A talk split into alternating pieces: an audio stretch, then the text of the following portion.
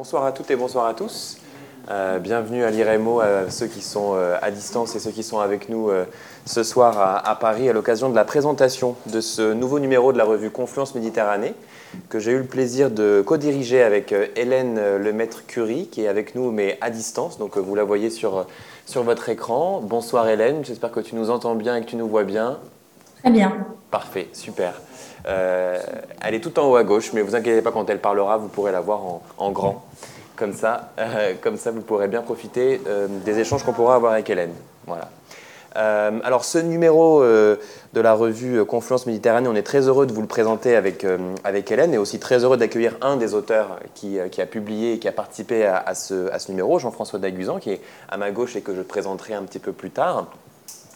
Alors c'est une, belle nouveauté pour celles et ceux qui sont des habitués de la revue Confluence Méditerranée parce que depuis 1991, il n'y avait jamais eu de numéro sur la mer. Euh, ça fait euh, maintenant quelques années que moi je suis au comité de rédaction de la revue. On parle beaucoup de ce qui se passe sur la Terre autour, euh, dans les différents pays qui composent la Méditerranée. On va même parfois beaucoup plus loin, jusqu'en Chine et, dans le Golfe.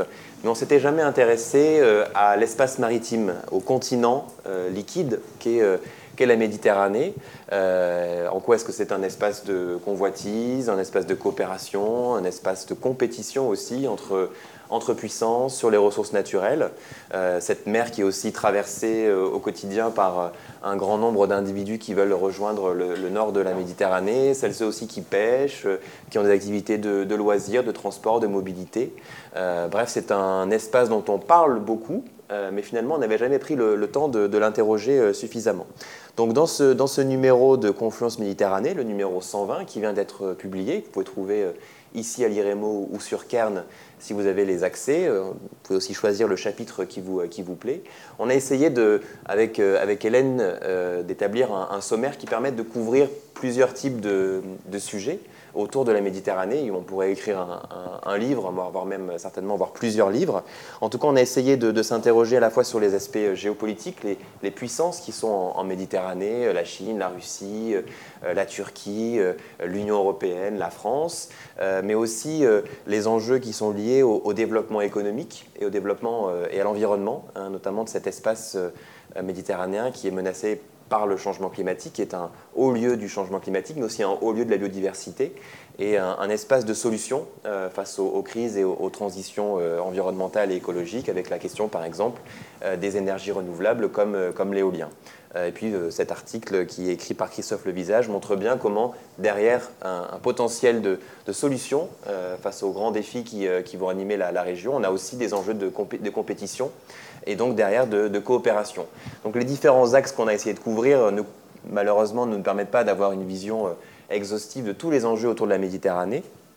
Mais c'est un petit peu comme ça qu'on a aussi pensé en disant quels sont les, quelques grands thèmes euh, de la migration, en passant par euh, la pêche, le transport maritime, l'énergie, la coopération autour des ports aussi, parce qu'autour de cette Méditerranée, il y a des, ports, des points, des points d'entrée. Donc on a un exemple sur le cas du port de, Beyrouth et de sa destruction, euh, la projection des puissances, euh, euh, j'en oublie certainement puisqu'on a essayé de couvrir assez largement tous les sujets qui portent sur la Méditerranée, d'être à la fois sur l'eau et aussi sous l'eau, hein, d'aller voir aussi ces, différents enjeux.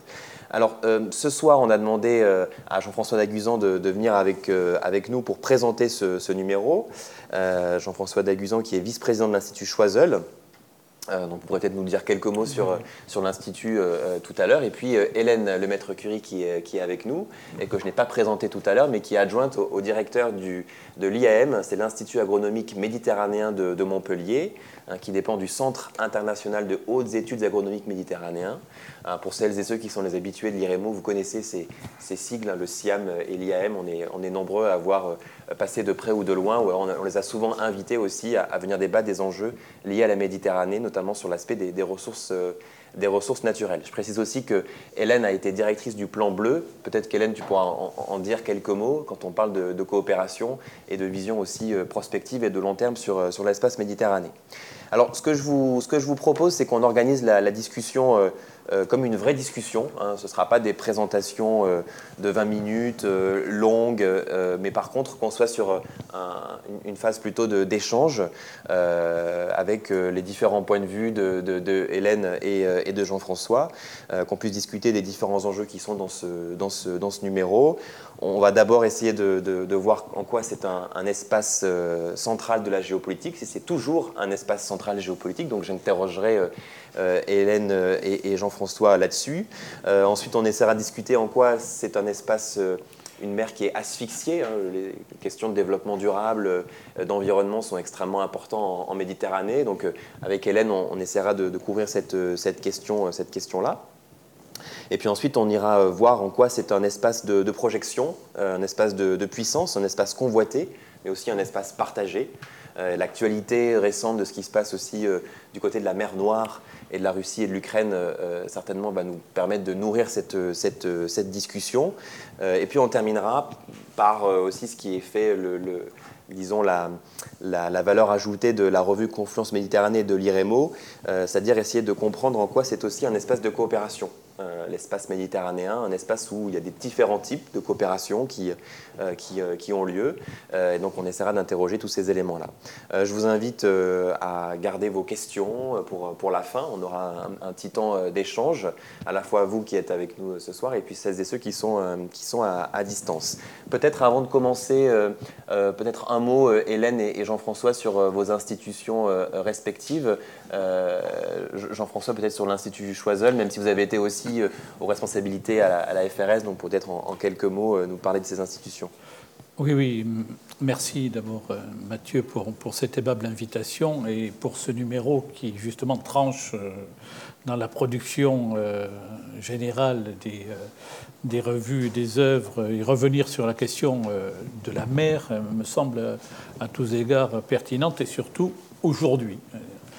Euh, en ce qui me concerne, l'essentiel de, ma carrière, je, euh, suis au départ un juriste euh, qui s'est dévoyé en passant à la science politique et qui a fait l'essentiel de, sa carrière dans les questions de défense et de sécurité. Ça, ça, se finit très mal.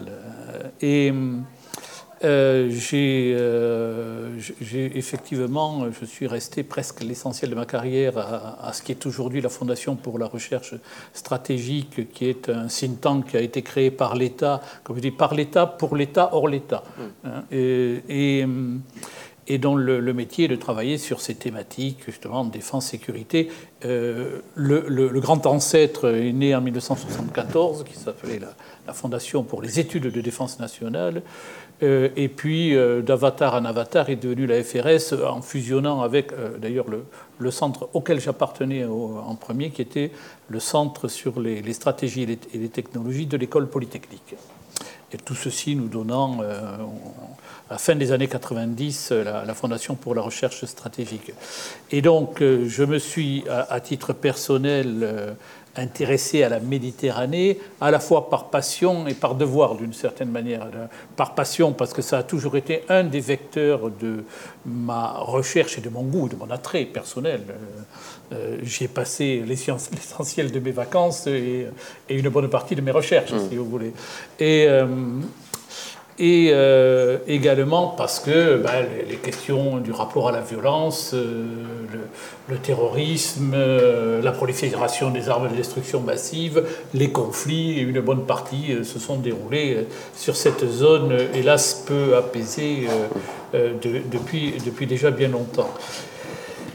Et euh, j'ai quitté la, FRS euh, il y a 4 ans, euh, je suis parti à la retraite tout simplement, et j'ai repris du service dans, un institut que j'avais contribué à créer il y a 25 ans, qui lui est plus axé sur les questions économiques, géoéconomiques.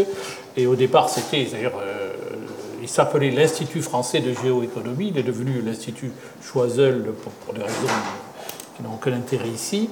Et on s'occupe d'influence économique, leadership, euh, mise en relation public-privé, euh, euh, partenariat, à la fois en France, mais aussi on a un gros programme sur l'Afrique.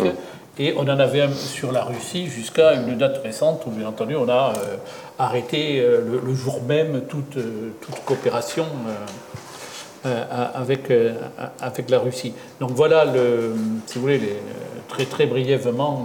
Merci. schématiser mon, parcours personnel. Hélène, peut-être en, quelques mots, et le, et le plan bleu, vraiment rapidement pour qu'on puisse ensuite parler, parler de cette mer. Oui, donc très vite, hein, le SIAM, comme tu l'as présenté, le Centre international de hautes études agronomiques méditerranéennes, c'est une institution internationale ou intergouvernementale à vocation méditerranéenne qui existe depuis 1962, donc un, ancien accord entre les gouvernements, 13 pays méditerranéens et une spécialisation sur euh, les systèmes alimentaires durables, enfin tout ce qui concerne l'agriculture, le développement rural, mais aussi euh, la pêche et l'aquaculture euh, qui nous concernent plus directement aujourd'hui. Avec trois types d'interventions, l'enseignement supérieur à travers un ensemble de programmes de master dans plusieurs pays de la Méditerranée, la recherche et la coopération. Donc, euh, voilà, et, des, objectifs qui s'insèrent aussi dans, les objectifs des Nations Unies et beaucoup de, partenariats, on verra tout à l'heure, avec d'autres organisations de coopération méditerranéenne. Donc ça, c'est pour mon poste actuel.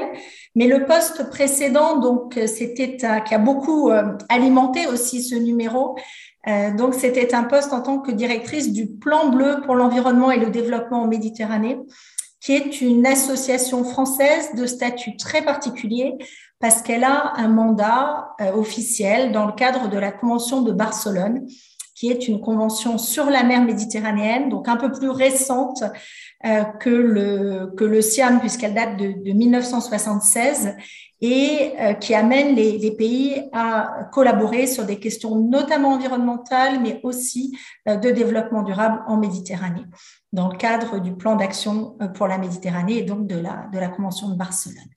Le plan bleu, dans ses missions vis-à-vis de cette convention et vis-à-vis des, 21 pays riverains de la Méditerranée et de l'Union européenne qui en sont membres, a vraiment plutôt un objectif de, porter à connaissance des décideurs, d'information des décideurs, en amenant à faire un, Hein, porter à connaissance de la réflexion scientifique, des analyses techniques sur, le, sur la, situation, ses causes, les liens entre environnement et développement, et à porter aussi une vision prospective sur l'avenir du bassin. Merci, euh, euh, merci beaucoup Hélène. Euh, et je vous invite hein, toutes et tous à, si vous en avez l'occasion, à ne pas hésiter. Euh, je vous invite donc toutes et tous, si vous avez l'occasion, à ne pas hésiter à aller voir les euh, rapports qui sont hyper intéressants hein, du, euh, du, plan bleu. Dans le dernier sur la de prospective. Qui est Absolument, et je pense qu'Hélène en, parlera tout à l'heure. Alors je vous, je vous, propose pour, pour commencer ce, cette, cette, discussion autour de, de, ce numéro et, surtout autour de la mer, enfin sur la mer cette fois-ci, une question à chacun d'entre vous, peut-être pour introduire hein, vraiment le, débat ce soir. En, quoi est-ce que la mer Méditerranée est toujours un, espace central euh, de la géopolitique euh, et des relations internationales euh, Est-ce que ça n'est plus le cas Peut-être vous me répondrez non, c'est plus ici que ça se joue, c'est en Indo-Pacifique ou ailleurs. mais en tout cas, peut-être que l'actualité aussi récente nous montre que c'est un espace, un espace stratégique. Jean-François, peut-être pour commencer Oui, merci. En réalité, euh, c'est un espace qui, à la fois, n'était plus stratégique depuis euh, une bonne trentaine d'années, qui, d'une certaine manière, vous évoquez l'Indo-Pacifique, euh, s'était périphérisé d'abord parce que le, contenu stratégique de la Méditerranée en, tant que tel n'intéressait que partiellement les grands euh, les, grands leaders du monde, et notamment euh, les États-Unis. C'est-à-dire le, grand mouvement américain euh, depuis plus de dix ans maintenant vers le Pacifique est une, réalité, et d'une certaine manière, la petite Méditerranée a progressivement perdu de son importance. un des éléments qui a beaucoup joué, bien sûr, a été la disparition de l'Union soviétique. pendant la guerre froide, c'était le flanc sud de l'OTAN, et qui faisait que l'on consacrait des forces considérables à sa défense. Moins que sur le théâtre central, mais néanmoins, les, les flottes, la sixième flotte américaine, mm. à la grande époque, il y avait jusqu'à quatre porte-avions, et croyez-moi, un groupe aéronaval américain, c'est absolument colossal, plus les flottes locales, etc., etc.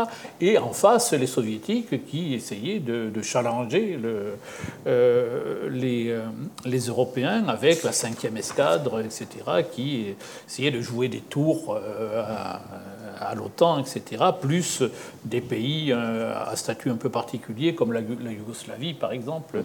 Donc on était dans ce, rapport de force bilatéral dans lequel la Méditerranée, la mer, jouer un, rôle important et dans lequel on était toujours à essayer d'analyser ce qui se passerait dans l'hypothèse de combat naval, euh, etc. Euh, avec la disparition de l'Union soviétique, tout d'un coup, la, Méditerranée s'est retrouvée en fait renvoyée à l'espace de la mondialisation. Et, qu'est-ce que c'est l'espace de la mondialisation? C'est un corridor. Voilà, c'est le corridor qui va de Chine jusqu'en Europe pour amener les marchandises de la, mondialisation. Et, donc la vertu ou la valeur stratégique qu'a eu la Méditerranée pendant, euh, on va dire, ces 30 dernières années, hein, des années 80 euh, jusqu'à jusqu'à février mmh. dire, 2022, euh, c'est le fait que bah, les, les, marines avaient comme fonction d'assurer la protection de la mondialisation, c'est-à-dire la circulation des porte-containers et autres euh, navires de ce type. Et avec alors des phénomènes euh, parfois un peu particuliers, la piraterie du golfe d'Aden mhm. à une certaine époque qui a beaucoup agité, et également, bien sûr, la participation aux événements mondiaux euh, je pense au 11 septembre, bien sûr, quand tout d'un coup, euh, les États-Unis décident, euh, frapper au cœur, décident de, faire de la lutte contre le terrorisme leur, leur, base stratégique numéro un, et où tout le monde va devoir lutter contre le terrorisme, et notamment en mer. Donc on va envoyer, euh, les flottes vont être chargées de vérifier euh, les bateaux dans l'hypothèse où le terrorisme maritime serait une réalité. Il l'a été un tout petit peu, mais pas autant qu'on aurait pu l'imaginer. De la même façon qu'avec la guerre d'Irak, euh, on a mis aussi la lutte contre les armes de destruction massive dans l'escarcelle de cette lutte Laval mmh. également, où on essayait de voir si on ne passait pas tout ou partie d'armes de destruction massive dans les, euh, euh, dans des bateaux qui circulaient. Voilà, ça a été, euh, je dirais, ça. Et d'un point de vue purement militaire, la, mer n'a servi qu'à aller à terre. Les, les, opérations militaires que l'on a pu rencontrer ici ou là, la, le Kosovo mmh. à, un moment, ensuite la guerre d'Irak, puis les opérations en Syrie, etc., etc la Libye euh, et, l'élimination de Gaddafi, en gros, euh, la mer servait à appuyer la terre. Et ce n'est que finalement que tout récemment que, euh, on peut dire que la mer retrouve un espace stratégique significatif. La guerre en Ukraine nous rappelle que là, tout d'un coup, le, le contrôle de l'eau, hein, mhm. de, l'élément liquide, est un élément stratégique fondamental et qu'il s'agit d'être capable de l'assumer. Alors qu'avant, bon, ça, ne comptait pour ainsi dire pas, euh, ce n'est pas les, capacités militaires d'un Bachar ou d'un Gaddafi mhm. qui pouvaient faire la différence, pas plus d'un Saddam d'ailleurs. Hein. Voilà, donc. Euh, euh, là, on retrouve cette problématique. Pourquoi? Parce qu'on retrouve l'idée d'une confrontation à ce qu'on dit à haute intensité, hmm. avec euh, des matériels lourds. Euh, quand le, le, le, grand retour de la, de la Russie en 2018 en Méditerranée et dans le Golfe, ce sont deux missiles de croisière russes qui sont tirés depuis la mer Caspienne. Hmm. qui traversent l'espace aérien d'un certain nombre de pays et qui tombe sur, euh, sur la Syrie. Et donc c'est un signal que euh, là, tout d'un coup, les Russes, y compris euh, en Méditerranée, dans, dans, le domaine naval, déploient des capacités de combat de très forte, de très forte intensité. Donc on est là. Alors, ça n'avait pas commencé, ça n'a pas commencé évidemment en, février 2002. on a commencé à sentir des éléments de tension dans la, sur la mer Méditerranée depuis deux ans, avec les tensions que la Turquie a commencé à créer sur l'espace de la Méditerranée orientale, sur le contrôle des, euh, champs euh, gaziers ou pétrolifères euh, offshore, sur les, les escarmouches, entre guillemets, avec la Grèce, mm. et tout d'un coup, où la France s'est retrouvée partie prenante avec des attitudes agressives des bateaux, des bateaux turcs vis-à-vis de, de, bâtiments militaires français. Donc là, tout d'un coup, cette sensation qu'on on changeait d'époque commençait à se faire jour. Et puis après, il y a eu la bascule ukrainienne mm. qui, euh, à la fois pour les géographes, évidemment, euh, ont rappelé quelque chose d'essentiel, c'est le lien mer Noire-Méditerranée, évidemment, hein, mm. euh, qu'on avait un peu oublié pendant, pendant pas mal de temps et cette logique stratégique du contrôle des détroits euh, mm. que les, Turcs assurent, et euh, justement l'interpénétration des zones, euh, la circulation des bâtiments de guerre, leur contrôle, et avec ce risque maintenant de, confrontation plus ou moins directe, y compris dans le domaine naval. On, va revenir sur, moi j'ai commencé déjà à, noircir ma page de, de, réflexion et donc on va c'est une très bonne introduction pour, pour jeter un petit peu le, le, contexte. Euh, Hélène, est-ce que tu veux aussi apporter ton, ta, ta, lecture euh, sur cet espace euh, de centralité géopolitique qu'est la Méditerranée? Alors, pour moi, une lecture, mais on en, on en reparlera, hein, mais pour moi, une lecture qui est, qui est forcément un petit peu différente et, et complémentaire parce que c'est plutôt la lecture du point de vue des organisations internationales qui animent euh, la coopération en Méditerranée autour d'un ensemble de thèmes, notamment liés à l'environnement et au développement. Et ce qu'on observe dans ces organisations, c'est finalement, euh, même au moment où la Méditerranée n'était plus centrale sur la scène géopolitique, on a une continuité de la négociation, des échanges sur un point de vue technique, et même au-delà des périodes où certains pays de la Méditerranée ont rencontré entre eux euh, des tensions importantes. Finalement, ces, ces arènes de discussion technique, elles sont restées actives, elles ont continué, on, le verra peut-être tout à l'heure, à, adopter des résolutions communes qui, selon les périodes, sont plus ou moins ambitieuses, mais on a euh, vraiment une, continuité de la coopération technique sur des thèmes qui sont stratégiques, mais qui ne prennent pas toujours une dimension euh, géopolitique en Méditerranée. Pour parler juste de quelques institutions qui ont vraiment marqué et qui continuent à marquer cette coopération, 1949, euh, donc on est encore euh, dans les, dans les débuts de la guerre froide, donc la mise en place de la Commission générale des pêches en Méditerranée qui a accompagné d'un point de vue technique les négociations sur la, sur la gestion des, pêcheries. 1975-1976, euh, la mise en place du plan d'action pour la Méditerranée et de la Convention de Barcelone. Ensuite, euh, donc une, une, tentative là d'être euh, le, le, SIAM, je l'ai oublié bien sûr en 1962, donc euh, avant, et puis euh, post-guerre froide, une tentative de, de, de, mettre en place une coopération plus, plus politique et peut-être même plus géopolitique avec l'Union pour la Méditerranée en 2008 mais qui finalement, c'est elle aussi euh, largement, peut-être pas, peut-être pas sur toutes ses missions, mais sur un certain nombre de dossiers, c'est elle aussi positionnée sur l'animation euh, des échanges de savoir, de la coopération technique et, euh, et plus des, projets de développement que de, de décisions d'envergure géopolitique. merci, merci Anne. Je voudrais qu'on reste avec toi pour discuter de, ce, de cette première enjeu autour de la mer Méditerranée, euh, qui est euh, la mer asphyxiée, notamment sur les questions d'environnement, de, de, changement climatique. Euh, est-ce que, voilà, est-ce en, quelques mots, enfin même plusieurs mots, même plusieurs phrases, euh, tu peux essayer de nous dire aujourd'hui où est-ce qu'on en est de l'état de la Méditerranée sur le plan des ressources naturelles, de, euh, de l'environnement En quoi est-ce que c'est aussi un, hotspot de, la biodiversité, du changement climatique Le réchauffement climatique en Méditerranée est plus intense qu'ailleurs sur la planète?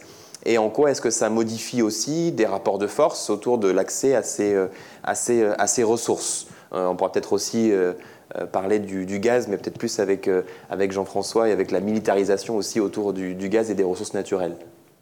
Oui, alors quelques, quelques mots. Hein. Je n'ai pas pu résister puisque je, je viens de ce, de ce parcours-là. Je n'ai pas pu résister à vous montrer quelques cartes, quelques chiffres, quelques tendances sur l'état de la Méditerranée.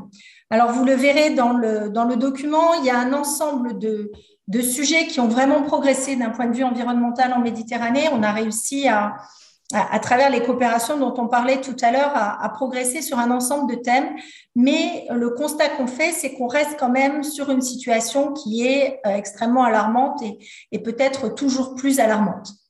Donc, juste quelques mots sur ces pressions. La question, c'est est-ce qu'on est sur une mer asphyxiée? On est d'abord sur une mer qui est extrêmement urbanisée et qui va euh, s'urbaniser de plus en plus. On a euh, donc une population, enfin, au sud et à l'est de la Méditerranée, en, 20 ans, on a pris 50% de, d'urbain en plus. Euh, on s'attend à accueillir encore euh, d'ici 2050 150 millions d'urbains supplémentaires avec une urbanisation qui est extrêmement proche du littoral et donc qui exerce des pressions importantes sur la mer. Au-delà de cette pression qui est liée euh, au littoral et à l'urbanisation, on a un essor dans les 20 dernières années ou les 25 dernières années, un essor continu des activités maritimes. En 20 ans, enfin, je dirais 2000-2020 à peu près, on a un trafic maritime qui a été multiplié par 3,5. L'aquaculture c'est a évolué encore plus rapidement. On a une multiplication par 4 de l'activité aquacole dans les pays euh, riverains du bassin et notamment en mer avec une, euh, une, augmentation très très rapide, particulièrement en Égypte et en Turquie, euh, donc euh, à, l'est du bassin. Le tourisme a été, les arrivées internationales de touristes ont été multipliées par deux, les passagers de, de, croisière par trois, et on a, on, en parlera tout à l'heure, une augmentation aussi très rapide des industries extractives. Donc des pressions qui sont toujours plus importantes, et ces accords internationaux, ces conventions internationales, elles doivent essayer de, tempérer et, si possible, d'arriver à, dépasser euh, ces pressions qui sont toujours croissantes pour arriver à préserver un, environnement dont, ces activités dépendent. Alors, parmi les activités qui ont, finalement fait des, progrès, sur lesquels il y a eu des vrais progrès liés à la coopération internationale, euh, c'est tout ce qui concerne les, accidents, euh, les déversements accidentels et, et d'hydrocarbures sur lesquels on a à la fois des normes internationales qui se sont vraiment euh, euh, euh, qui sont devenues beaucoup plus contraignantes et aussi des, mécanismes de coopération entre les pays qui fait qu'on a une force de réaction rapide qui est mutualisée et qui est aujourd'hui beaucoup plus importante. Donc là, on a une carte qui nous montre les, les déversements en en 30 ans à partir de, 1977, mais quand on le regarde en tendanciel, on va vraiment vers une amélioration malgré l'augmentation du trafic.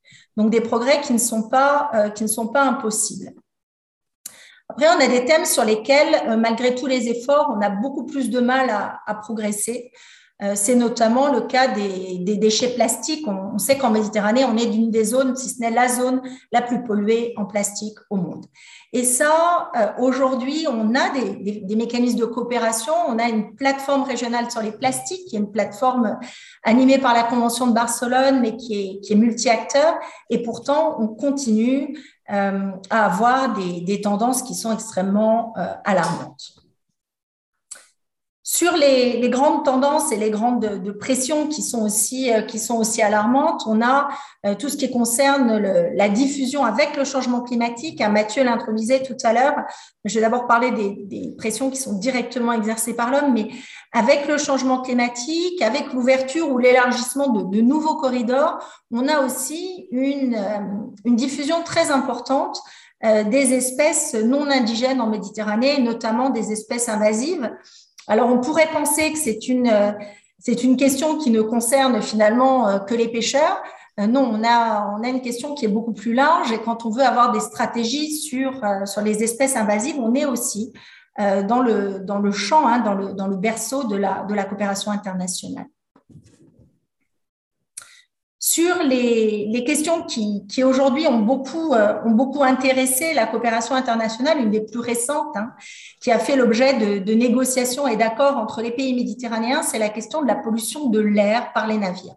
Parce qu'on parle beaucoup de la pollution de l'eau, mais il y a aussi en Méditerranée euh, un enjeu euh, très important lié à la, à la pollution de l'air, et notamment dans les, dans, certains grands ports du, bassin, on a aujourd'hui des, concentrations de, particules fines, de soufre, de, d'oxyde d'azote, d'oxyde de soufre, qui sont largement liés euh, au trafic maritime et qui appellent des accords entre les pays.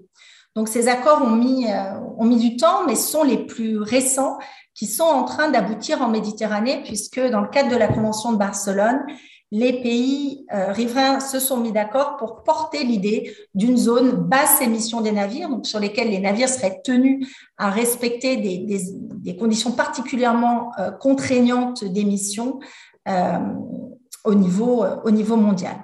Donc, ce n'est pas directement la Convention de Barcelone qui peut adopter ces régulations, mais un accord entre les pays, des négociations entre les pays sont nécessaires pour porter auprès de l'Organisation maritime internationale cette demande de solutions plus contraignantes. Alors, on parlait tout à l'heure du changement climatique. Le changement climatique, il vient accentuer toutes les pressions euh, dont je parlais déjà. Euh, il vient accentuer les pressions qui sont liées directement au trafic maritime, au tourisme, à l'aquaculture, euh, qui, qui tous exercent des pressions très importantes sur le, sur le bassin. Euh, la Méditerranée se réchauffe 20% euh, plus vite que la moyenne mondiale et euh, ce réchauffement explique qu'on observe déjà une transformation en profondeur des écosystèmes avec des impacts qui deviennent des impacts systémiques entre la diminution de la pluviométrie et donc des apports de sédiments par les fleuves, l'augmentation de la, pollution au milieu riverain, les, au milieu riverain de la mer, le, l'acidification, la, hausse du niveau de la mer. On a vraiment des changements systémiques qui viennent transformer toutes les activités qui sont dépendantes de la mer euh, et euh, qu'il s'agisse, qui aujourd'hui vont devoir se réinventer. Qu'il s'agisse de l'aquaculture, de la pêche, du tourisme, euh, les pays sont confrontés à cette nécessité de, de transformer leurs activités, donc non seulement les activités qui impactent euh, le milieu marin, mais aussi les activités qui sont impactées par le milieu marin. Et, euh, et c'est un petit peu euh, face à ce, à ce défi qui, sont sont amenés à, collaborer. Et on parlera un peu plus de ces collaborations tout à l'heure. Merci, merci pour le, le ce cadrage global, euh, peut-être qu'on aura quelques touches d'optimisme un, peu plus, tard, euh, mais on le voit bien, euh, on avait fait une rencontre il n'y a pas très longtemps sur les questions de, changement climatique, de dômes de chaleur en, Méditerranée, l'urgence climatique dans cette, dans, cette région, dans cette région du monde. Avant peut-être d'aller plus sur les stratégies de puissance, Jean-François, vous aviez évoqué dans votre propos introductif la question gazière dans, le, numéro de Confluence Méditerranée, on a une contribution de Noémie Rébière hein, qui traite justement de ces, enjeux de, gaz et d'hydrocarbures, notamment en Méditerranée orientale. Euh, mais cette compétition sur les ressources entraîne aussi euh, une forme de militarisation de, la région avec euh, aussi des intérêts stratégiques des puissances autour de la Méditerranée? Oui, n'en déplaise à ceux qui, des États qui sont censés bénéficier de cette nouvelle manne un, avantage économique, je crois que c'est un malheur de plus qui, vient frapper la Méditerranée dans la mesure où les, les champs offshore attise l'appétit euh, euh, des riverains et que d'ores et déjà euh, dire, des tensions se font jour dans la délimitation des, des, espaces d'exploitation et des zones économiques. On a un contentieux Israël-Liban, alors lui qui remonte à, mm. très loin, puisque c'est déjà la délimitation de la zone exclusive qui est, qui est en cause, mais donc aggravée par la euh, par, la découverte du pétrole. Et euh, on, a évidemment le même problème avec euh, Gaza Marine, mhm. qui est l'autre versant de, de cela. Et, et, donc vous trouvez l'Égypte, la Grèce, et, Chypre et la Grèce, on va dire, en soutien de, la Grèce en soutien de Chypre et évidemment euh, la Turquie prenant fait et cause pour Chypre Nord qui considère qu'elle euh, doit avoir droit à la part du gâteau euh, comme tout le monde. Donc ce qui fait que là, nous avons un agrégat de tension très forte et qui, si on rajoute ça à, la question ukrainienne, à la guerre en Ukraine, va en croître en en intérêt stratégique et donc en tension. C'est-à-dire que ceux qui déjà avaient des difficultés euh, en matière d'approvisionnement gazier et pétrolier vont considérer que une des solutions euh, de, à leurs problèmes, c'est euh, le, les hydrocarbures mm. offshore. Mm. Et que donc il s'agit de les défendre par tous les moyens. ça veut dire qu'on peut s'attendre encore là à des, à, des tensions qui, qui, ne manqueront pas d'arriver pour, pour ces raisons-là, évidemment. Euh, sans compter le fait que les sanctions vis-à-vis de la Russie aujourd'hui nous obligent, Européens, à trouver des alternatives pour le gaz. Je dire, bien sûr. La question de l'alternative mm. euh, est posée. Et euh, pour des, des, pays ultra dépendants des, matières premières, ben, c'est une, une, solution évidemment de, partielle certes, mais, mais importante pour, pour, pour ces pays-là. Euh, si on prend le cas libanais qui est à l'agonie, euh, évidemment, si, si, le Liban arrive déjà à être peut-être autonome, ou, du moins en partie avec euh, l'exploitation de, de, sa mhm. zone, c'est c'est une aubaine extraordinaire. Mhm. Donc, voilà, les Égyptiens, évidemment, sont sur les dents pour les mêmes, les mêmes raisons. Et puis ça repose la question de la, Turquie, mais on va en parler juste après. Euh, Jean-François, vous avez mentionné la question du partage des, euh, eaux euh, de la Méditerranée. Alors Hélène, est-ce que tu pourrais, de manière très pédagogique, nous, expliquer un petit peu comment l'espace maritime est, partagé, s'il l'est et, quels sont les, enjeux que ça, soulève, puisqu'il y a des questions aussi de, de souveraineté sur l'espace sur l'espace méditerranéen, sur les eaux de la, Méditerranée. Hein. et, donc là, c'est un petit peu, euh, voilà, comment se partagent un peu les, euh, comment les pays riverains de la Méditerranée se partagent cet espace. Je crois en plus que tu as une, carte qui nous permettra de, bien comprendre.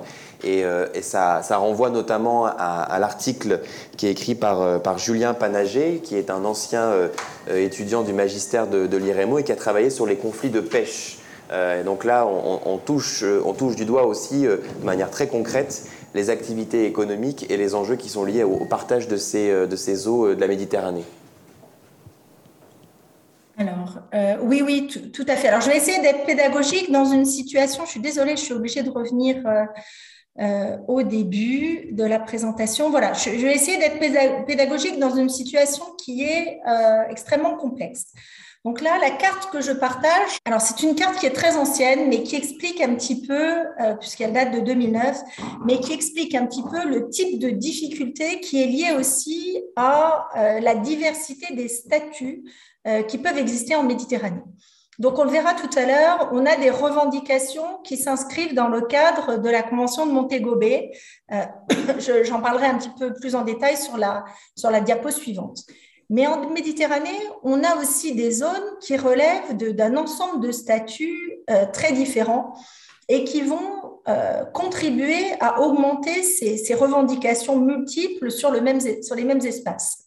Si on prend le cas, par exemple, de, l'Espagne et, de la France, on a au moins, euh, je n'ai pas, pas, actualisé mes données tout récemment, donc peut-être que certains d'entre vous ont des données plus récentes que les miennes, mais on a vraiment euh, aussi entre l'Espagne et la France des zones qui sont euh, contestées entre une zone de protection écologique et une zone, euh, une zone de, pêche, par exemple. Pardon, je reviens, je reviens en arrière. Ensuite, on a un ensemble de, de zones qui vont... alors, cette carte, elle montre aussi quelque chose qui est, qui est intéressant, c'est qu'elle nous montre la limite euh, d'équidistance virtuelle entre les pays et puis la limite euh, des plateaux continentaux qui ont fait l'objet d'accords. Mais finalement, dans un contexte de euh, revendications multiples, de statuts multiples entre les zones euh, économiques exclusives, les zones de protection écologique, les zones de pêche, on a donc ces statuts qui se superposent parfois de manière très inégale les uns aux autres et qui vont induire un ensemble de, revendications différentes. Donc là, sur cette carte, on, voyait donc à l'époque hein, déjà un ensemble de zones qui faisaient l'objet de contestations entre les pays. Donc, pour avancer un petit peu sur les raisons principales de ces contestations, elles sont donc pas seulement, mais notamment liées euh, à la, euh, à la reconnaissance des zones économiques exclusives qui, dans le cadre de la Convention de Montego Bay, peuvent aller de 12 à 200 000 marins. Mais la mer Méditerranée étant relativement petite, on se retrouve très souvent avec plusieurs pays qui peuvent revendiquer la même zone euh, située à moins euh, de 200 euh, 000 marins de leur côte. Donc, on a, donc on a c'est un des facteurs qui explique la, multiplicité des revendications sur les mêmes zones. Sachant que ces revendications, elles existent parce qu'il y a des intérêts euh, qui peuvent être euh, très importants sur ces zones. Donc, on a parlé euh, des intérêts liés à, à l'éolien. Donc là, j'avais fait un, euh, sur, la base de, documents de, 2018. Malheureusement, j'avais fait un, point des, délimitations qui avaient été euh, prises en Méditerranée, mais qui du coup doivent se faire absolument au cas par cas, euh, souvent dans le cadre d'accords bilatéraux entre les pays. Donc, sur des, délimitations maritimes, des délimitations de mer territoriale, des délimitations du plateau continental, des délimitations de zones environnementales économiques exclusives. Pardon. Donc, une, un millefeuille finalement de statuts, de négociations et parfois des négociations qui vont se faire entre deux pays en excluant un pays tiers. Peut-être que, que M. Euh, Daguzan en parlera tout à l'heure. Voilà, donc ces négociations, elles se font, on parlait tout à l'heure euh, de l'aquaculture mais, et de, boom de certaines activités aquacoles, mais elles se font dans un contexte où on a euh, une vraie concurrence sur les ressources. Donc la, première des, ressources sur lesquelles, historiquement, on peut dire qu'il y a une concurrence très importante en Méditerranée, c'est la pêche avec aujourd'hui 75% euh, des stocks qui sont surexploités. On voit une légère amélioration sur les dernières données, mais, des données qui sont encore euh, extrêmement, euh, extrêmement dégradées, des stocks qui sont, qui sont presque tous dégradés. Et dans ce contexte-là, certains stocks économiques importants font l'objet de conflits.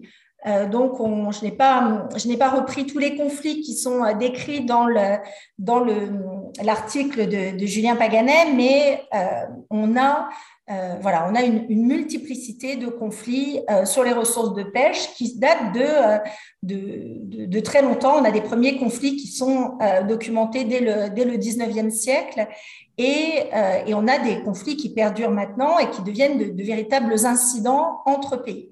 Donc, on part d'incidents entre, groupes d'acteurs hein, euh, qui sont essentiellement des, groupes de pêcheurs, et on en arrive à des incidents entre pays, comme ça peut être le cas dans, l'article de, Julien Paganet. Il décrit en particulier euh, les incidents entre euh, l'Italie et la Tunisie ou l'Italie et la Libye. Voilà, et, des, conflits qui peuvent être des conflits entre pêcheurs, mais aussi, et on le verra dans d'autres diapos, des conflits entre partisans de la protection de l'environnement et, euh, utilisateurs des ressources et, pêcheurs. Alors, on a en Méditerranée des solutions, euh, des outils, des instruments de, politique publique qui ne sont pas vraiment les mêmes que ceux qui, ont pu être mis en place dans d'autres régions. On a très peu de quotas qui sont utilisés. Il n'y a que le thon euh, qui est une espèce sous, sous quota régulier par, l'Union européenne. Les autres espèces, la, solution qui a été souvent privilégiée par les, par les politiques était celle de la gestion communautaire des pêcheries, donc par les utilisateurs locaux. Donc, on a euh, depuis bien longtemps quelques exemples de, très bonnes pratiques, mais finalement euh, des solutions qui sont pas du tout, euh, qui n'ont pas, du tout être pu mises enfin qui n'ont pas être, pu être diffusées à l'échelle du bassin et, notamment qui n'ont pas été adaptées pour traiter des problèmes géopolitiques entre les pays sur ces ressources halieutiques. Alors, on parlera peut-être tout à l'heure des enjeux liés aux hydrocarbures. Je ne voudrais pas trop entamer sur ce qui sera dit tout à l'heure, mais au-delà de ce dont on parlera sur les, conflits géopolitiques autour de, l'exploration des hydrocarbures, euh, un, sujet qui, nous préoccupe aussi quand on s'intéresse à l'environnement, c'est qu'on a euh, beaucoup d'enjeux liés aux hydrocarbures qui sont aussi euh, dans les zones qui sont considérées comme les plus stratégiques pour la biodiversité. Mathieu parlait d'une zone de hotspot de biodiversité. On est dans une zone dans la, zone maritime qui a peut-être le plus d'espèces endémiques au monde. Et, et, ces espèces endémiques, ces espèces uniques à la Méditerranée, elles sont directement impactées euh, alors par l'ancrage des navires. Hein, on parlait je parlais rapidement de la Posidonie tout à l'heure, ou en tout cas ça figurait sur une diapo. Donc des, impacts vraiment très importants sur ces ressources uniques et les hydrocarbures au-delà de leur dimension géopolitique, elles contribuent aussi à, ces, débats euh, entre groupes d'opinion euh, et notamment entre groupes environnementaux et, et, partisans de, l'exploration.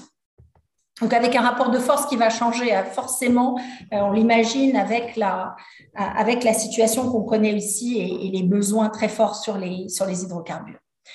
Euh, donc, voilà, de, multiples, de multiples cas hein, de, conflits non seulement, enfin de, débats non seulement entre pays, mais entre différents usagers de l'espace. On a des accords internationaux contraignants sur les cétacés, par exemple, mais on voit qu'ils sont directement impactés par les zones de passage des navires qui créent de la pollution sonore. Donc, des, vraiment des, problèmes multiples qui imposent des négociations techniques entre les pays pour arriver à des accords partagés qui, permettent de combiner les questions environnementales et les nouveaux développements.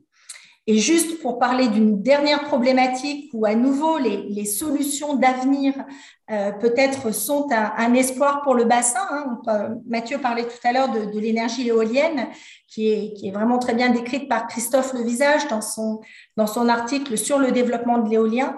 Mais là aussi, une des questions stratégiques pour l'ensemble des pays euh, riverains du bassin qui se pose, c'est euh, quid de l'éolien et des trajets euh, des oiseaux migrateurs.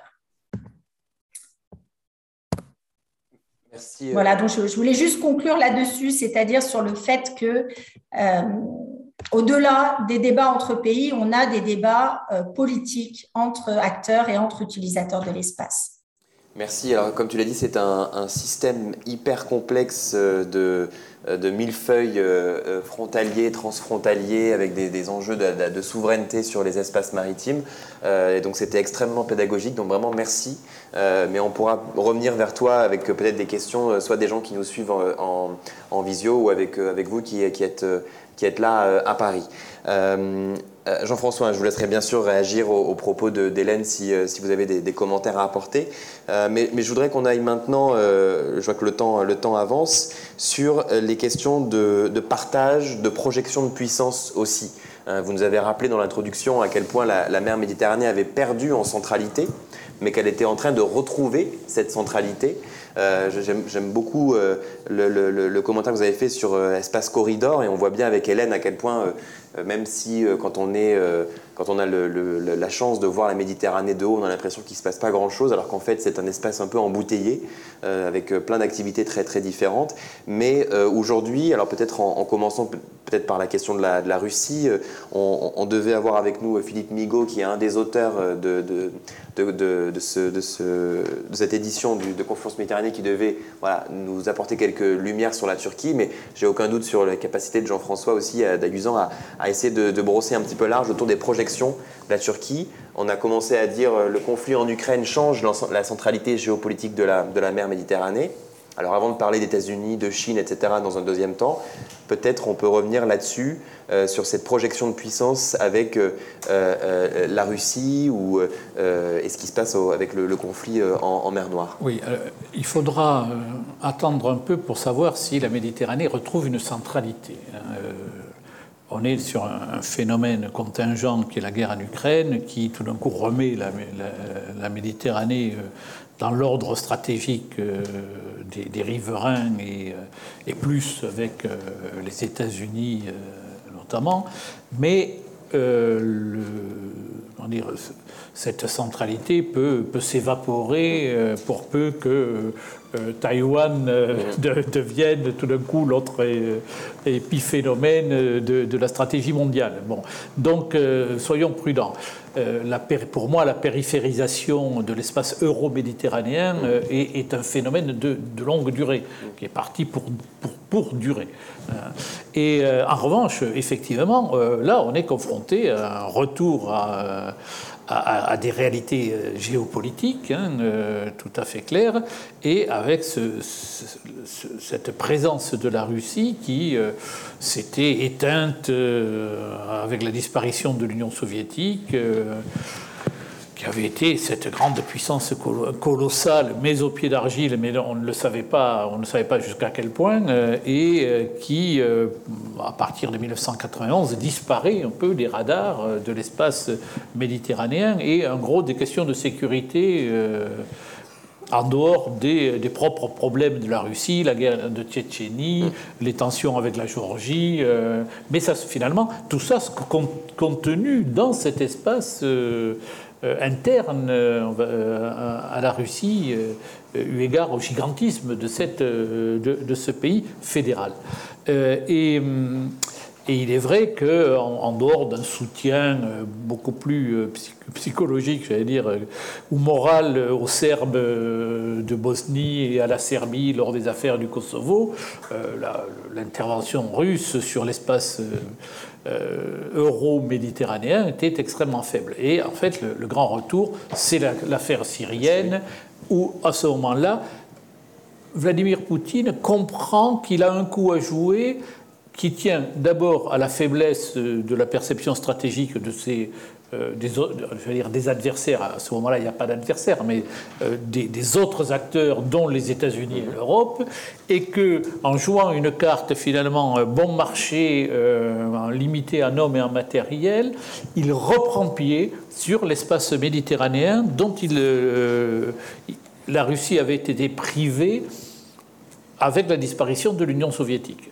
Et là, ce que je disais, c'est le coup du tir de missiles depuis la Caspienne, mhm. et c'est l'arrivée des parachutistes euh, euh, et, et, des, avions russes euh, au nord de la Syrie, l'attaqué Tartus, qui étaient d'anciennes bases concédé pour des facilités portuaires euh, à la Syrie de la, grande époque, à l'Union soviétique de la grande époque, mais qui euh, avait été abandonné eu égard aussi à des contentieux russo-syriens euh, qui relevaient d'ailleurs de la dette que la Syrie avait vis-à-vis de l'Union soviétique et qu'elle n'avait jamais payée. Or, tout l'armement syrien était, était soviétique. Mm. et, donc il y avait à régler ce, petit différent euh, entre les deux pays. Et à mon avis, un des éléments qui a dû rentrer dans la, euh, dans, négociation secrète entre les deux pays et, l'arrivée des Russes, c'est l'appurement de, la dette, syrienne.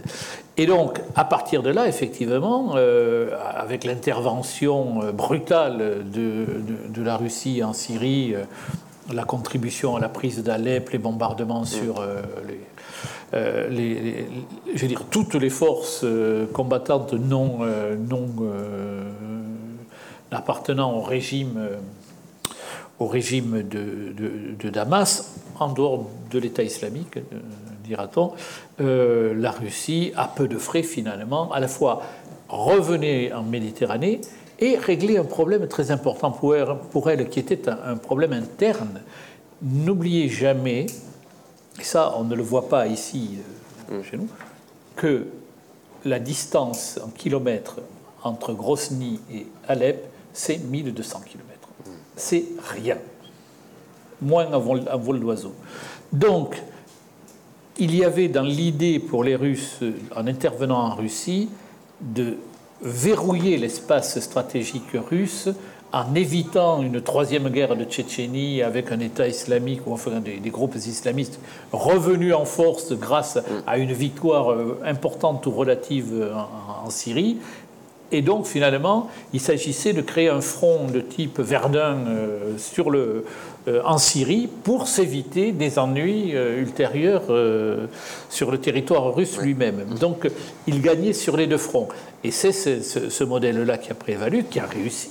Et aujourd'hui, euh, retrouvant un peu, euh, Poutine est un peu comme Erdogan de, ce point de vue-là, euh, l'idée de la Méditerranée tsariste, mm. c'est revenir sur un espace considéré par les Russes comme naturel. Qui, rentre dans leur géostratégie historique sur des centaines d'années. Et ça, on ne, le, on ne le perçoit pas beaucoup, nous, de ce point de vue-là. Or, pour eux, c'est très important. Et euh, ce retour-là, euh, après euh, les, années d'humiliation vécues par, par eux, hein, ou par Poutine, perçue comme telle de, de l'après-guerre froide, c'est la récupération finalement du, de cet espace dont ils avaient été indûment privés selon leur narratif. Et alors, bien entendu, nous avons donc les Russes, mais nous avons aussi surtout l'apparition des nouvelles puissances, mhm. les puissances régionales qui aujourd'hui investissent aussi l'espace méditerranéen. Et ça, c'est une vraie nouveauté également. Aujourd'hui, les pays du Golfe ont des politiques méditerranéennes, soutiennent des régimes, soutiennent des groupes combattants euh, le cas échéant, arment les uns, euh, combattent les autres. Donc il n'y a pas forcément les mêmes, au demeurant selon les, pays. Et la guerre au Yémen, d'ailleurs, s'inscrit dans cette euh, globalité, d'une certaine manière.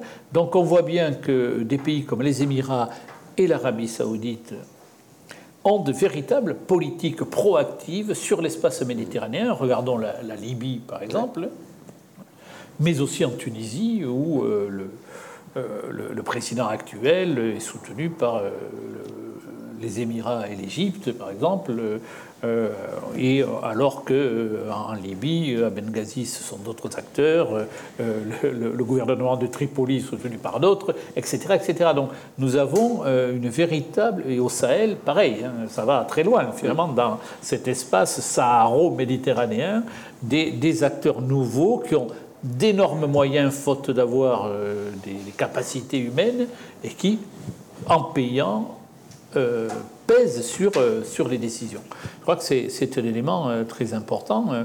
Quand l'Arabie saoudite décide ou non de donner de l'argent au Liban, le Liban meurt ou, mm. ou vit. Hein. Mm. Donc ça joue quand même très lourdement sur, sur les pays faibles. Donc voilà, ça c'est un élément important. Et puis, on a le nouvel acteur, alors modeste au plan stratégique, mais en croissance, qui est la Chine, qui euh, s'était contentée de faire du porte-container jusqu'à euh, un certain moment et qui aujourd'hui a une véritable perception euh, globale de projection à travers les routes de la soie, mm. les routes maritimes de la soie, parce qu'il y, en a plusieurs, et en se disant qu'il s'agit aussi d'assurer la sécurité des, des, bâtiments il y avait eu un premier élément qui avait été euh, quand euh, les frégates chinoises étaient rentrées dans la sécurisation du golfe d'Aden contre les pirates. C'était mhm. le, premier pas. Ils étaient de l'autre côté finalement du canal. Et aujourd'hui, on commence à voir arriver les bateaux chinois. Euh, certains ayant participé à, des manœuvres avec, avec l'Égypte, et en tout cas croisent désormais en, en Méditerranée. Alors, il n'y en a pas beaucoup, mhm. mais on peut imaginer que progressivement, euh, avec justement les, rachats de ports tels que euh, les, les, Chinois les ont fait grâce à, l'effondrement économique post-2008, voilà, la Grèce mhm. étant l'archétype, que de plus en plus, les Chinois euh, s'engagent. Une très grosse coopération économique avec l'Algérie, mhm. mais qui gérée prudemment par les Algériens, etc., etc. Avec le Maroc, également et Tanger, euh, Méditerranée. Euh, voilà, donc, donc il y a euh, le, Ça, veut dire que la stratégie chinoise en Méditerranée, elle est à la fois sur les, la présence maritime, elle, est, sur les ports aussi? Oui, non, elle, est elle commence à être... je me montre pour montrer que je suis une puissance globale. Euh, pour, pour l'instant, euh, mm. ça, s'arrête là. ce n'est pas celle de, Mao des années 60, l'aide à la décolonisation, ah. les Chinois euh, offrant de l'armement et de la formation à un certain nombre de pays. que ce soit en Afrique ou sur l'espace méditerranéen. Non, là, on est plus dans la mise en place ou la, les, premiers pas euh, de, l'affichage d'une puissance de type mondial. Parce qu'elle euh, a quand même des bases militaires, enfin au moins une base militaire pas très loin, euh, à Djibouti. oui, oui, alors voilà, c'est ce que je disais. Les Chinois ont commencé par le le golfe d'Aden, euh, uh-huh. la sécurisation contre la piraterie, Djibouti, euh, que vous évoquez euh, avec juste raison, faisant d'ailleurs comme les, Émirats uh-huh. et, l'Arabie saoudite. Djibouti est un autre millefeuille militaire, au moins autant que la Méditerranée avec Absolument, les espaces de économiques. alors on a commencé à, parler de, de, la Russie, des pays du Golfe, c'est très juste. là on était sur, la Chine avec l'intérêt croissant et maintenant qui n'est plus à démontrer euh, de, Pékin avec ses routes maritimes, avec la prise de participation dans, les ports. Euh, c'était déjà des acteurs importants dans, les investissements économiques euh, en, Algérie et ailleurs. Et vous avez mentionné aussi Maroc et, les, les, phases de Tanger Med, avec Une, peut-être une porte d'entrée vers l'Afrique aussi à ce niveau-là. Évidemment. Et l'approche de Gibraltar. Et tout est lié. Mm. Euh, il y a un autre acteur dont vous avez parlé au tout début, c'est les États-Unis, euh, la sixième flotte. Alors, où est-ce qu'on en est aujourd'hui de l'intérêt euh, américain de cette, dans cette zone méditerranéenne on, sait aussi à quel point les États-Unis regardent vers l'Indo-Pacifique, mais néanmoins, est-ce que la Méditerranée est toujours un espace, enfin en quoi la Méditerranée est un espace stratégique aussi pour la défense et les États-Unis? Euh, deux, choses. Premièrement, il faut rappeler, ou même dire, que les États-Unis sont présents en Méditerranée depuis qu'ils existent en tant qu'État. Mhm. Ce que beaucoup de gens ignorent. Euh, la présence maritime en Méditerranée des États-Unis commence dès 1778 euh, et, va se renforcer. Et, et on retrouve d'ailleurs des préoccupations du moment. Pourquoi? Pour acheter des céréales mhm. euh, euh, aux, pays euh, riverains du Sud. Le Maroc notamment, qui va être d'ailleurs le premier ou deuxième pays à reconnaître l'indépendance des États-Unis mhm. avec la France. Donc les liens avec le sultan du Maroc sont hein, considérablement anciens et joue, on jouait sur ensuite la reconstitution du lien entre les deux pays euh, à, l'indépendance.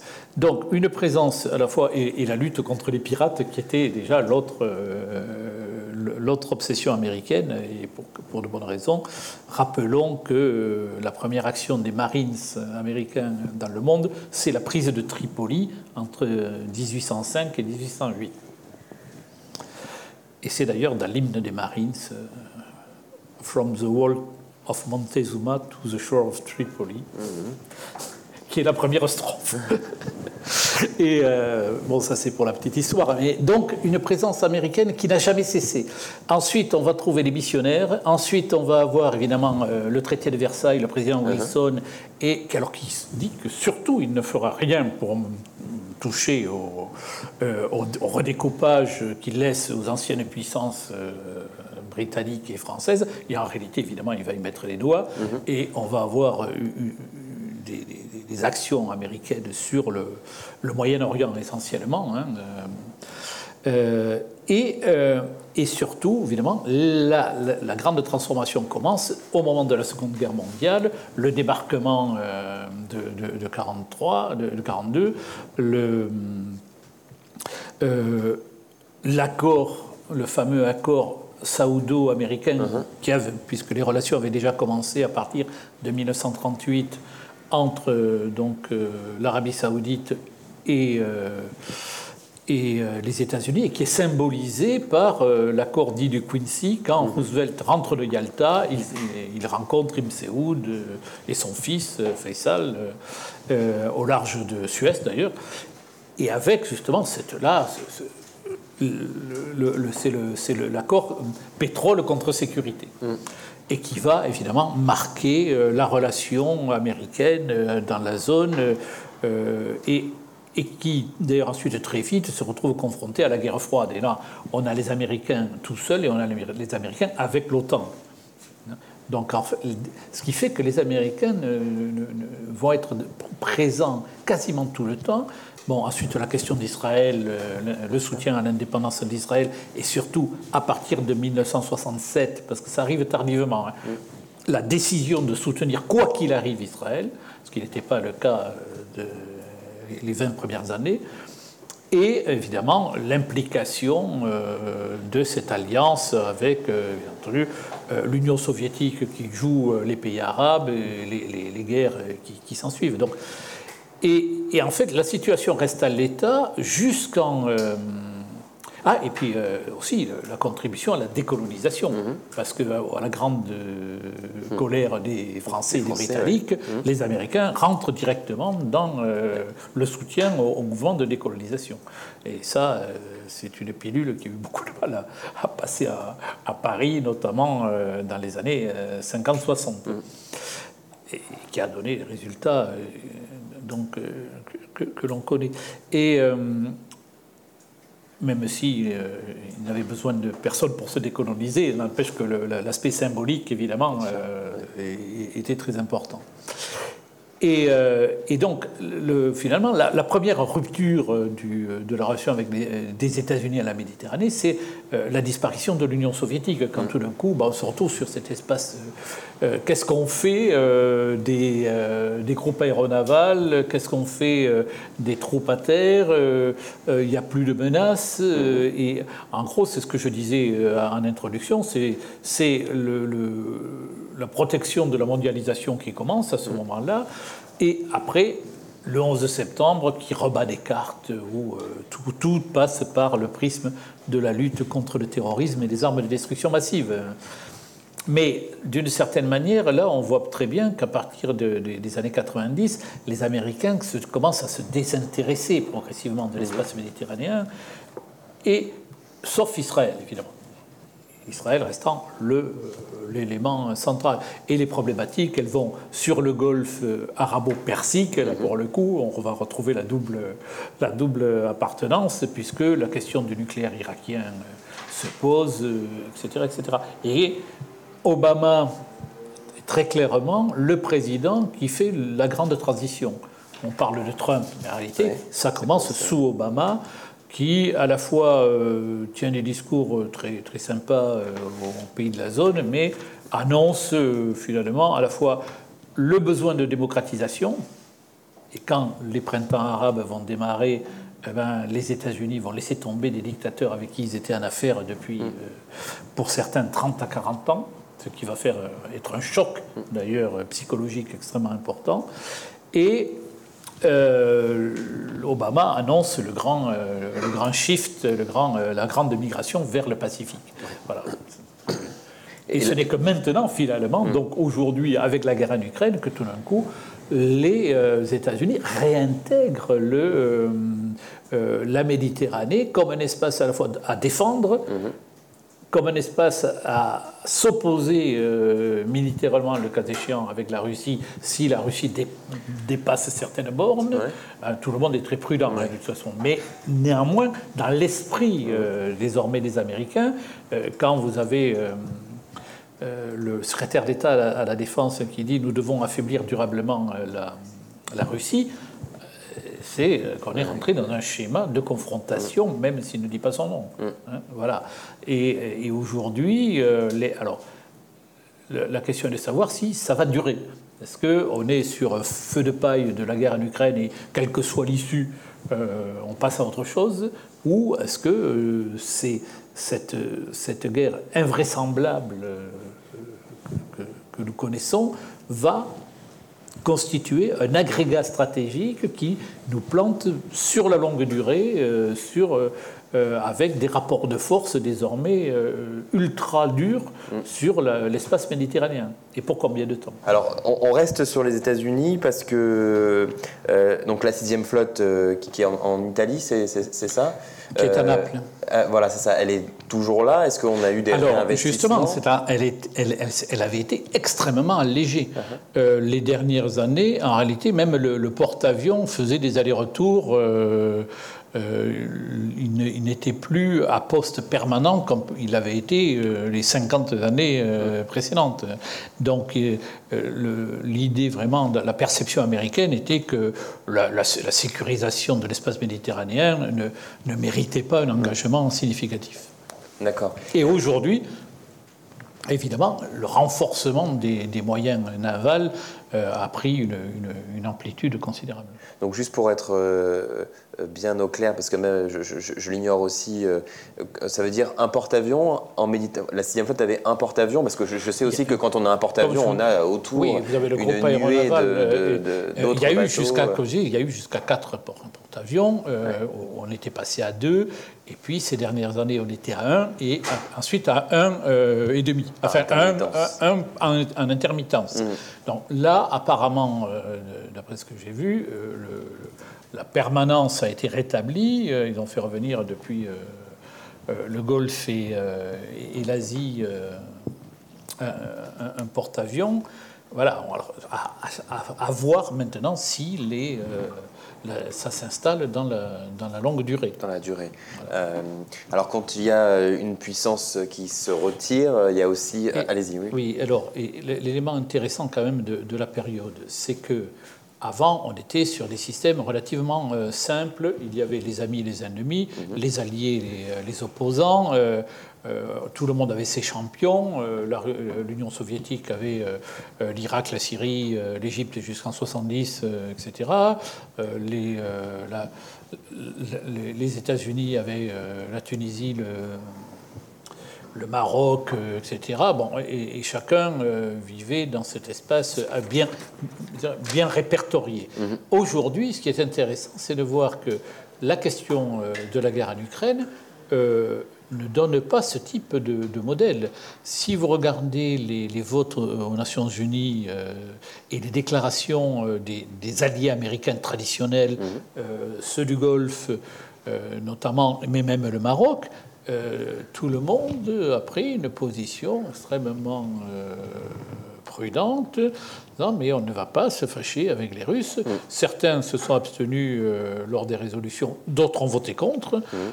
Euh, bon, l'Algérie, euh, par exemple, mais euh, on, voit que finalement, le, l'ancien système qui était, je dirais, bétonné par le, rapport de force aujourd'hui est beaucoup plus complexe. Uh-huh. Et la Turquie joue justement sur cette dualité à la fois médiateur, acteur, pro. Mm-hmm. pro-ukrainien ayant acheté des, batteries anti-missiles euh, anti-aériennes euh, russes, bloquant les détroits mais euh, servant de médiateur dans, la crise, etc. etc. Donc le, il n'y a pas de position tranchée comme on a pu le voir autrefois. Et d'ailleurs, les, Américains qui essayent justement de, tirer vers eux le maximum de gens ont, fait un très gros effort diplomatique vers l'Algérie. Mm-hmm. Hein, Blinken y est allé, secrétaire d'État. Euh, mais les évidemment, les Algériens, eux, sont, sont d'une prudence le Sioux, ils ne veulent surtout pas se couper avec les Russes, ne serait-ce que pour des raisons aussi évidentes que euh, la dépendance en, céréales, comme l'Égypte d'ailleurs, euh, ici a été aussi assez explicite. Hein, on veut bien, comment dire, condamner du bout des lèvres, mais quand vous êtes entre 60 et 80% dépendant de la céréale russe, vous avez intérêt à être gentil. Et on sait comment est-ce que Vladimir Poutine s'est aussi instrumentalisé ah ben, cette, et, question traiter mm. ses ennemis ou ses opposants. Mm. Voilà, donc euh, là, on a euh, un vrai changement par rapport euh, à autrefois où les positions étaient tranchées définitives finalement. Il fallait un coup d'État pour, pour changer de camp. Là, on n'est pas du tout dans ce... Dans, ce, dans, ce, mouvement de, complexité des, des, alliances, quand une puissance se, retire plus ou moins, d'autres occupent aussi euh, l'espace. Alors on parle parfois de désoccidentalisation euh, du monde, en tout cas de, de, de plus de, blocs qui s'opposent qui se, qui se, qui les uns aux autres. Il y a un acteur que vous avez commencé à, à traiter, c'est la Turquie, avec une euh, une politique aussi tournée vers la mer, la patrie bleue, avec, euh, euh, qui n'est pas juste de la communication, hein, qui est aussi, vous allez peut-être nous en donner quelques, quelques, quelques éléments, une projection vers la Méditerranée, enfin, sur, la, sur la mer aussi, dans, dans, dans l'idée d'occuper aussi un espace global. Oui, alors ce qu'on voit, si vous voulez, du côté de la Turquie, ce qui permet à la fois de modérer le, le côté Marie Vatan mm-hmm. et donc la patrie bleue, etc., qui, est en, euh, qui, fait rêver aujourd'hui euh, les Turcs et qui, c'est qu'il y a toujours eu de grandes politiques, là je parle depuis 90, hein, je ne descends pas plus bas, mais de grandes visions géopolitiques russes.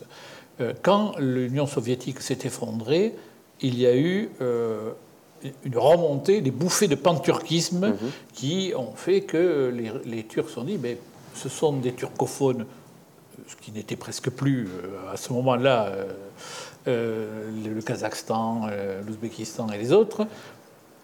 C'est moi qui vais reprendre finalement le, flambeau de, l'Empire soviétique en, rappelant finalement les vertus de l'Empire ottoman ça n'a absolument pas marché. Les Américains, pensant que c'était une bonne idée, avaient soutenu d'ailleurs l'initiative, les initiatives turques. Ça n'a absolument pas marché. les gars d'Asie centrale ont répondu que bon, euh, hmm. ils arrivaient très bien à se débrouiller tout seuls et ils avaient encore des liens avec la, pour une partie d'entre eux, avec la Russie qui ne comptait pas modifier, notamment en matière de défense et de sécurité. Ce qu'a réussi la Turquie, c'est l'économie. C'est-à-dire aujourd'hui que, euh, et d'ailleurs, euh, la guerre pose un véritable problème aux, à l'industrie mhm. à l'industrie turque. Euh, la Turquie arrose économiquement toute l'Asie centrale, la Russie et l'Ukraine, qui était un débouché colossal pour tout le BTP, le, les petits, l'électroménager turc, etc. Et là, ça va être un choc, je pense, un, peu brutal, un de plus, j'allais dire. Mhm. Euh, pour, pour, les Turcs. Ensuite, on a eu une deuxième phase. Alors, je reviens sur la question géopolitique qui a été euh, euh, la, phase du, retour vers plutôt le monde arabe. et, le, retour à l'Est, puisque l'Europe ne veut pas de nous, eh bien, euh, revenons toujours sur la notion d'empire, euh, mais là, en, regardant notre espace, euh, notre, notre, espace oriental, mais ça n'a pas marché non plus, parce que, évidemment, la Turquie oublie souvent qu'elle était un empire colonial, mmh. et que les anciens États décolonisés par la guerre de 14, enfin, 14-18, euh, n'ont pas une, passion extrême euh, vis-à-vis euh, vis-à-vis des Turcs et de leur et, de leur entre-gens mm. un peu exaltés. il y a des pays qui s'entendent plutôt très bien avec la, Turquie, la Tunisie par exemple, mm. mais par exemple avec l'Algérie, ça a toujours clashé. Hein. Mm. C'est une espèce de tension qui a toujours existé, et, et malgré les efforts d'Erdogan, qui avait cru son heure arriver avec les printemps arabes, en disant mais ce sont les mouvements euh, des frères musulmans qui euh, prennent le, le, train en marche et qui vont assurer euh, le, le, gouvernement des, pays nouvellement libérés des dictatures. Bon, ça n'a pas marché en, en, Tunisie, malgré pourtant un vrai lien personnel Ranouchi-Erdogan. Et bien sûr, ça n'a pas marché à l'Égypte. Et a été immédiatement remarqué dans le monde arabe le côté donneur de leçons euh, du président turc qui, passait absolument pas.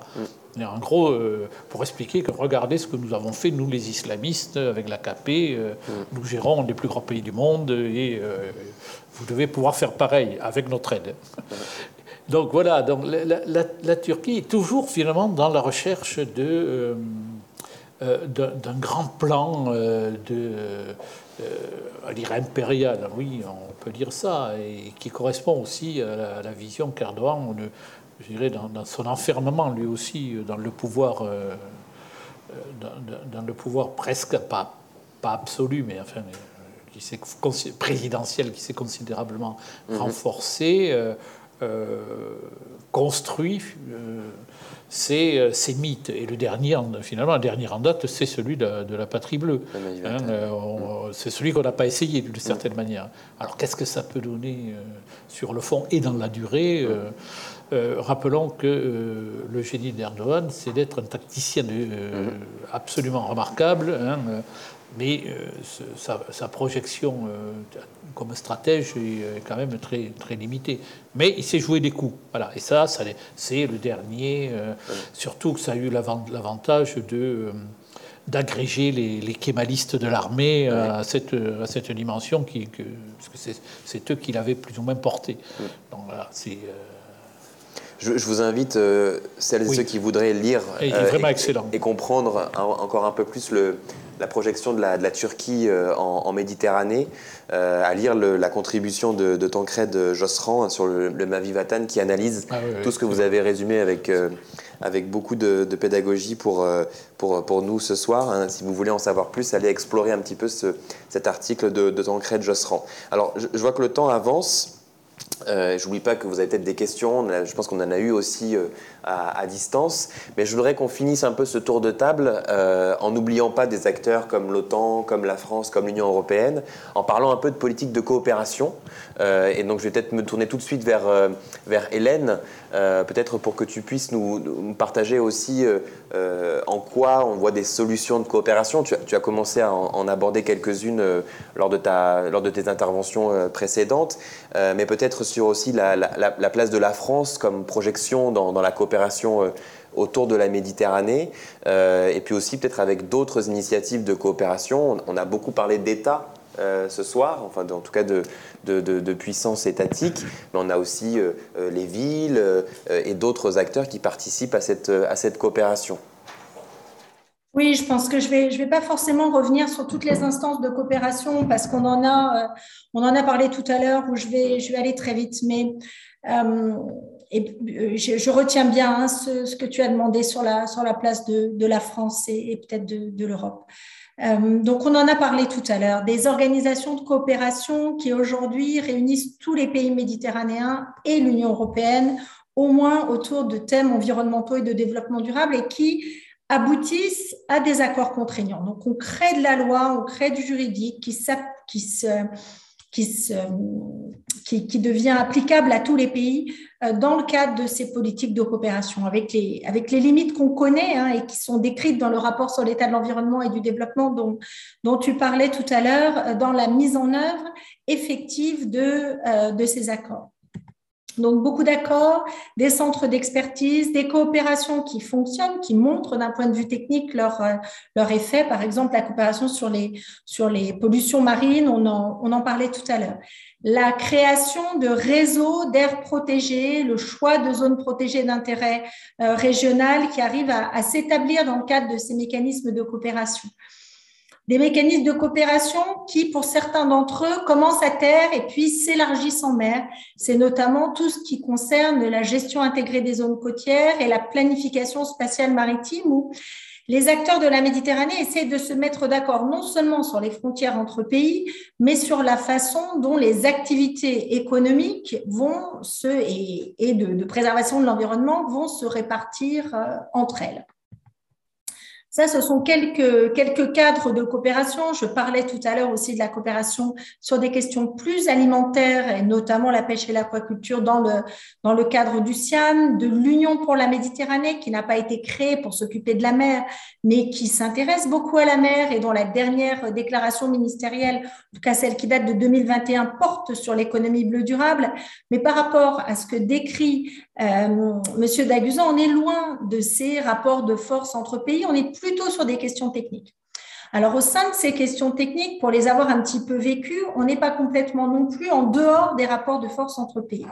On a notamment l'Union européenne qui, à chaque fois qu'elle parle d'une voix unique euh, dans ses conventions, dans ses accords, finalement prend beaucoup de place dans les conventions puisque quand on, doit, euh, tous les autres pays doivent négocier face à l'Union européenne, l'Union européenne arrive avec des positions arrêtées qui sont déjà issues de la négociation qu'elle a menée en amont entre les pays membres. Donc, à chaque fois qu'il y a un désaccord ferme des autres pays, il faut qu'ils envoient l'Union européenne renégocier sur des temps de négociation qui sont forcément assez courts. Et donc, on voit que là aussi, au sein des, des accords, il y, a des, il y a des rapports de force qui se, qui se tissent.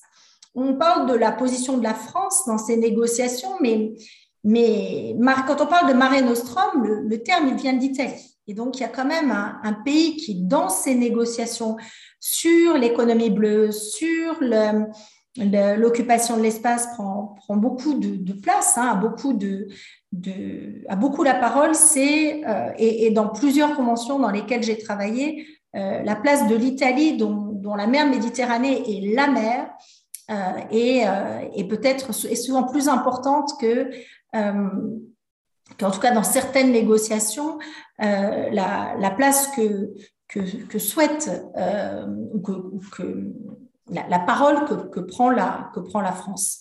Donc un rôle important de l'Italie, un rôle important de la collaboration européenne, en tout cas dans ces accords, dans ces négociations. Et puis, un rôle important des autres acteurs. On a beaucoup parlé, enfin, j'ai beaucoup parlé des négociations et des accords entre les gouvernements, mais aujourd'hui, ils ne sont des, euh, qu'une des parties prenantes de ces coopérations, de ces partenariats.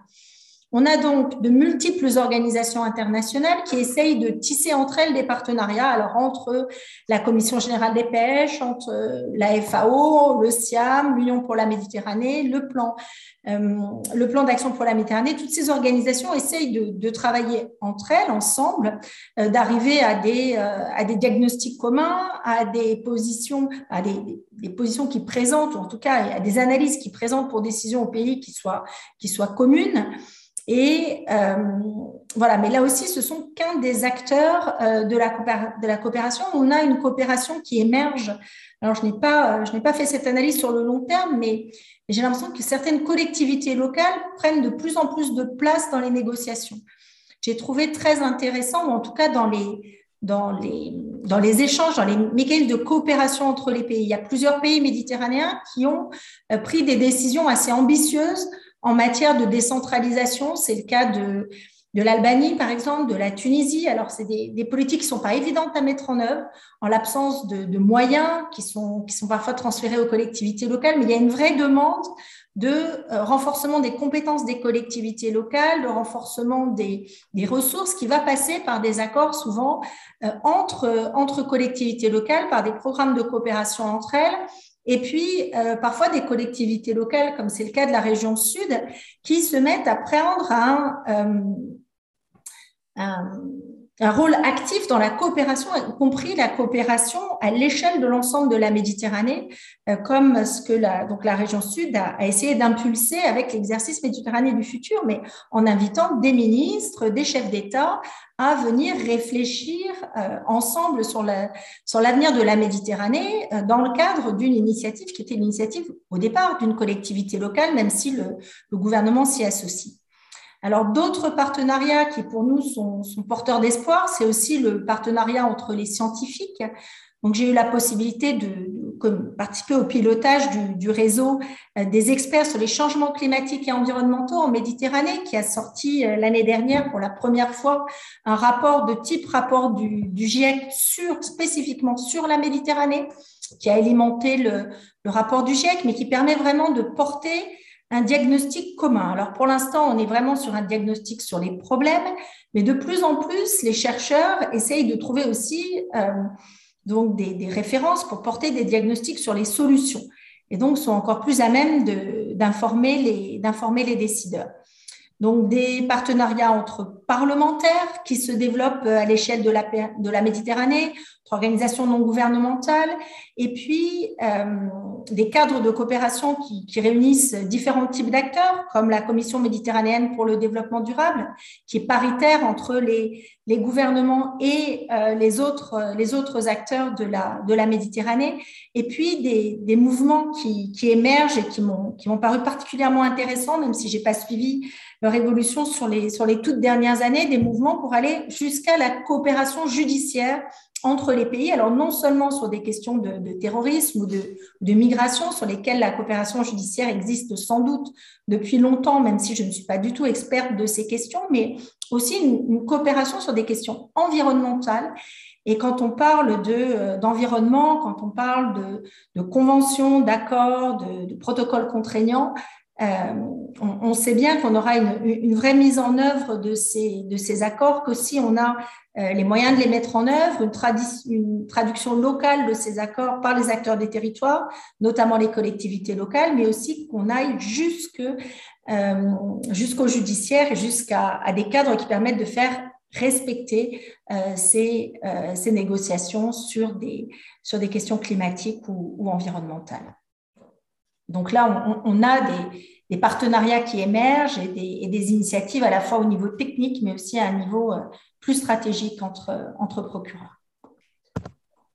ça, me, fait penser et je vous invite. juste, excuse-moi Mathieu, juste pour, juste pour finir, je pense que voilà, ça a été un petit peu déjà, déjà abordé avant, mais mais au-delà des acteurs dont on vient de parler, il y a bien sûr euh, des partenariats qui se, qui se créent aussi entre eux et des, et des filières, qui, enfin des, des, passerelles qui se créent aussi entre euh, pardon, entre des, des, questions euh, politiques et économiques. Et là, je remettais juste pour illustrer euh, ce que, ce que disait M. Daguzan tout à l'heure, une carte sur les, routes de la soie, hein, le, projet des, des, nouvelles routes de la soie de la Chine, qui montre bien comment il y a cette euh, pénétration en Méditerranée par des investissements qui sont d'abord économiques, mais qui ne sont pas dépourvus de dimension politique, notamment euh, parce qu'un certain nombre de ces investissements ont lieu euh, tout près des zones de corridors, de, canaux et de détroits. Donc, euh, qui sont des zones stratégiques, on le, voit encore plus maintenant qu'au moment où on a, coédité ce, numéro avec le, cas de l'Ukraine et, le, et le, contrôle des, détroits au niveau de la, Turquie. Voilà, donc des, des, investissements dans les ports et un, même si, aujourd'hui on n'a pas de, présence euh, militaire ou, stratégique de la Chine, on voit qu'on a quand même tout ce tissu euh, d'investissement qui construit des partenariats politico-économiques. Tu, fais bien de, mentionner euh, ces, éléments. Et je voulais juste rappeler au passage la, contribution de Jean-François Coustillère dans, ce numéro qui traite justement des autres acteurs de la coopération comme, euh, comme les villes, hein, puisqu'il parle notamment du réseau des villes Euromède ou, d'autres types d'acteurs, instituts euh, universitaires de formation, etc., pour ne pas que se cantonner à l'Union européenne ou, à la France. Alors avant peut-être de, vous donner la parole, Jean-François, sur euh, notamment l'OTAN, l'Union européenne et la, manière dont la France aussi se, projette dans le jeu méditerranéen, est-ce qu'il y a déjà des, questions ici qu'on peut prendre ou sur le, fil de discussion? Euh, je pense qu'il y en a peut-être qui sont, euh, qui sont arrivés. Euh, mais si d'ores et déjà vous avez des questions dans, la salle, on peut peut-être les, prendre.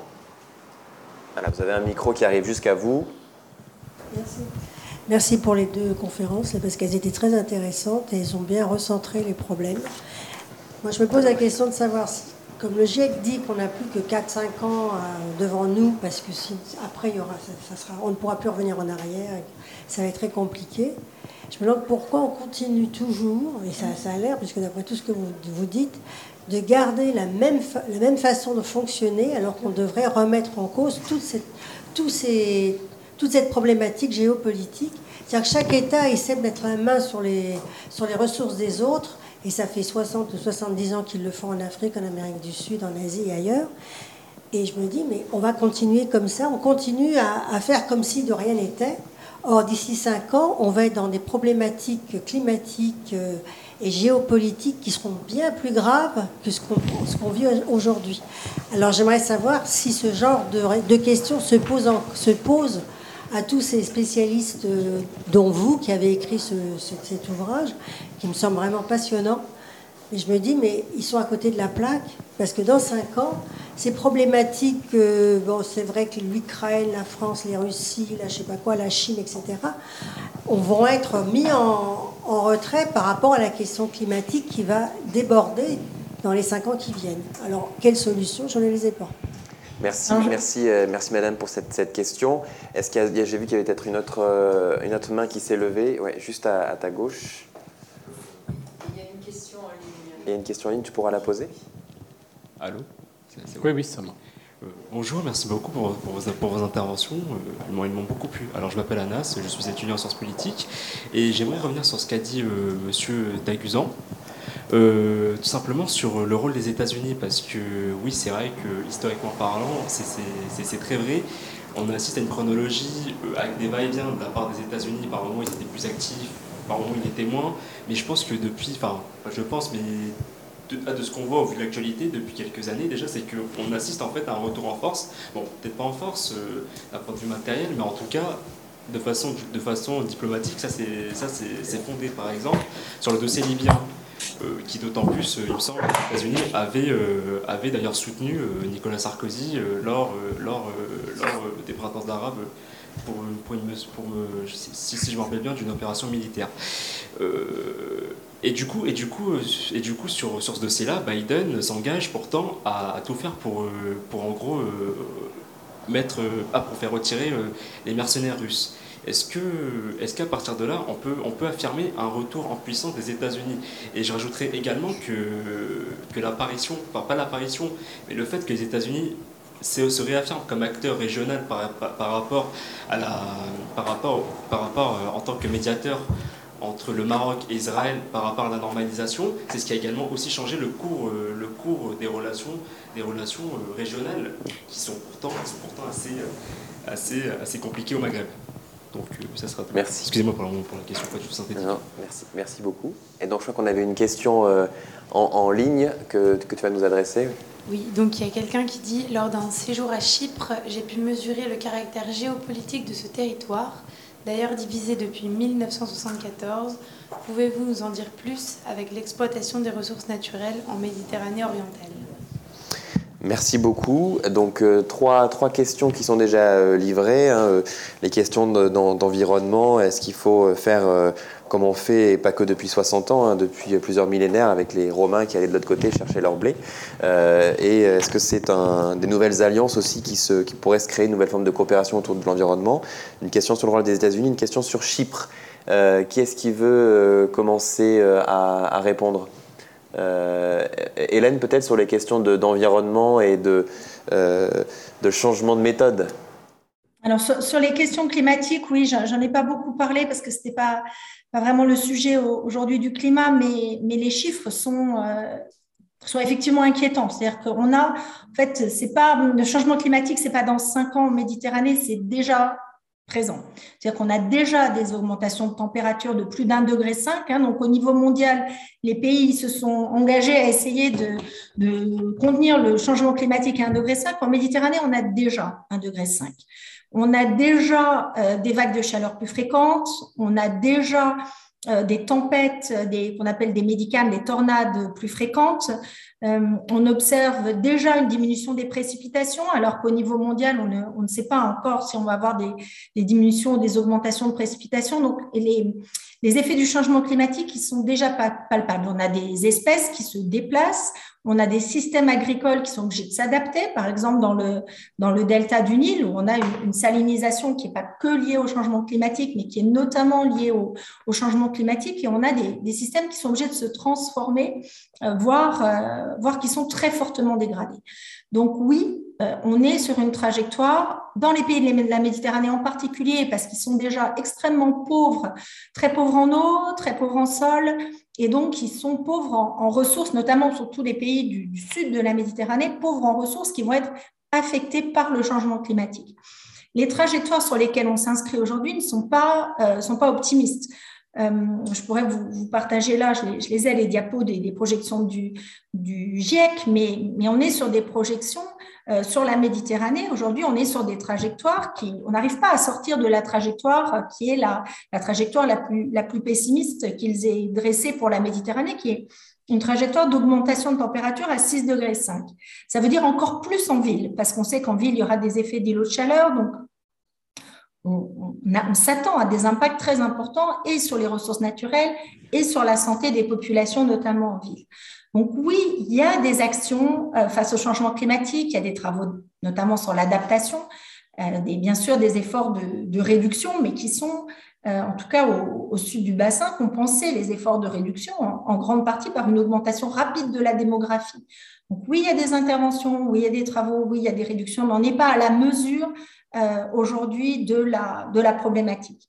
Alors, comment arriver à, à changer, euh, enfin, à infléchir ces tendances euh, ben, je, vous, invite, si vous voulez, mais, ça reste, des, conclusions modestes, hein, mais je vous invite à, regarder les conclusions du, rapport sur l'environnement et, le développement en Méditerranée. Mais on, a beaucoup de mal à voir une vraie inflexion de tendance sans une, une réinvention d'un certain nombre d'activités économiques. Euh, et sur les littoraux, mais, pas seulement, et puis un changement des, des comportements de, de, consommation et de production. Voilà, très, on, s'attend à, vraiment avoir besoin de, vrais systèmes de rupture pour arriver, ne serait-ce qu'à infléchir les, tendances qu'on constate actuellement. Donc les négociations, elles avancent, on arrive à, un certain nombre d'accords, mais on n'est pas à la mesure euh, des enjeux qui sont aujourd'hui en train de se euh, dérouler en Méditerranée. Et sans parler même de la surexploitation des nappes ou d'autres, ou d'autres questions qui peuvent poser directement euh, des problèmes géopolitiques.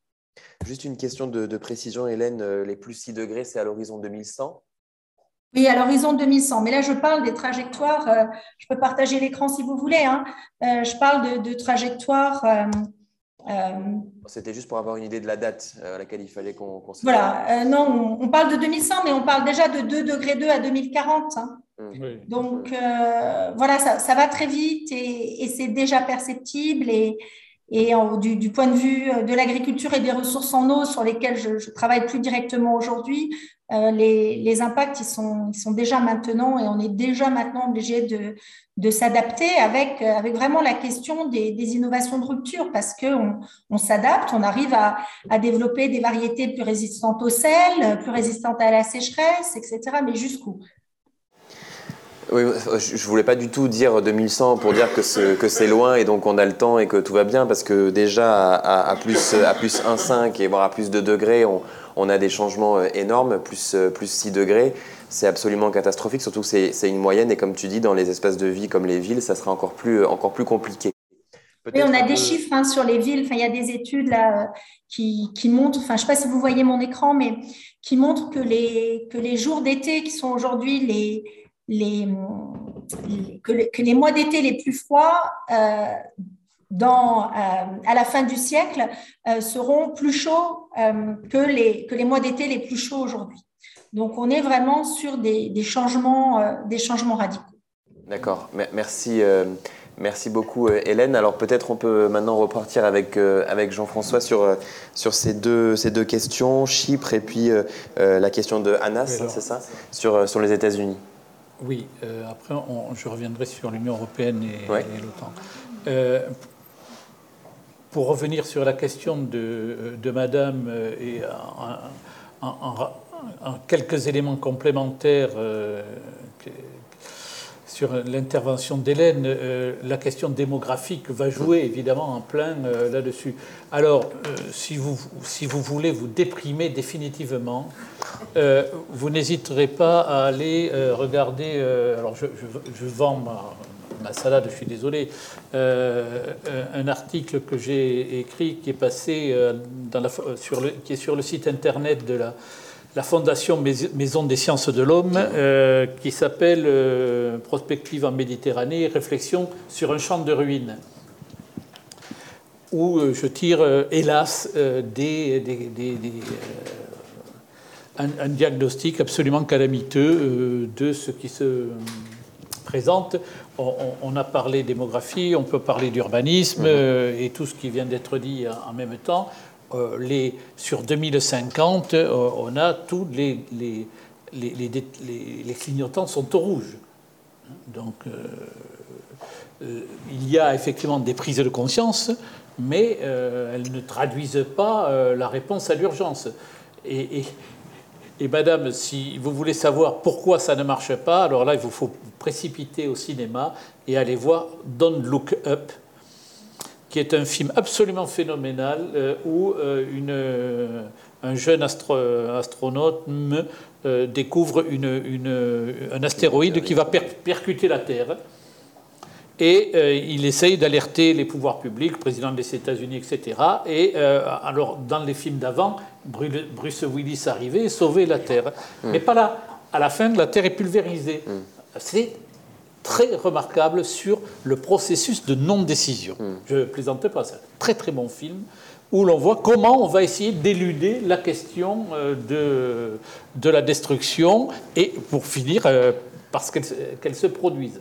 Euh, c'est à la fois un trait humoristique, mais je suis très sérieux quand je parle de ce film qui est pour moi très illustratif de la prise de décision ou de la non-prise de décision. Et avec des acteurs extraordinaires, hein, qui plus est. sur les, États-Unis, bah, les États-Unis, comment dire, essayent de gérer la, question méditerranéenne à minima. C'est-à-dire qu'effectivement, en tout cas ces dernières années, ils, le, dans, le, je dirais, dans leur esprit en général, le départ était dans les têtes, si vous voulez. Mais on ne peut pas ne pas laisser tomber euh, cette région pour des tas de raisons. La sécurité d'Israël revient toujours comme un élément mm. central. Et les accords d'Abraham qui ont été euh, signés par, euh, avec l'aide du genre de Trump et mm-hmm. sous le mandat du de sa présidence correspondent à cette logique-là. C'est-à-dire qu'il s'agit, à travers ça, d'intégrer définitivement Israël dans l'espace euh, moyen-oriental, méditerranéen et monde arabe comme un acteur comme les autres. Mm-hmm. Alors, c'est pas, euh, on n'y est pas encore, hein. mais il, n'en demeure pas moins qu'on a une démarche là qui a été faite par des États comme les Émirats, Bahreïn. Quand Bahreïn dit quelque chose, c'est que l'Arabie saoudite euh, l'a endossé. Euh, euh, etc., etc. Donc, et, le Maroc, qui, euh, dans, sa relation très, très spéciale, elle aussi, avec les États-Unis, a, su trouver un point d'appui qui lui permet de faire pièce à la puissance algérienne, aujourd'hui deuxième armée du monde, et qui inquiète évidemment les Marocains pour les, raisons évidentes sur la question saharienne, etc. Voilà. Donc, tout ça, c'est un ensemble, je vous en prie. D'Afrique, pardon. Excusez-moi, la deuxième armée d'Afrique. Hmm. Oui, mais euh, enfin en, quantité, si vous voulez, euh, en quantité. il y a l'Égypte et puis il y a eux. Donc, euh, mais en quantité, et avec du matériel russe, justement, hein, qui a été acheté par milliards et milliards ces, ces, dernières années. Donc, les États-Unis ne peuvent pas se désintéresser d'un espace qui plus est est aussi la charnière avec le Sahel. Euh, il faut quand même, ça c'est un élément très important.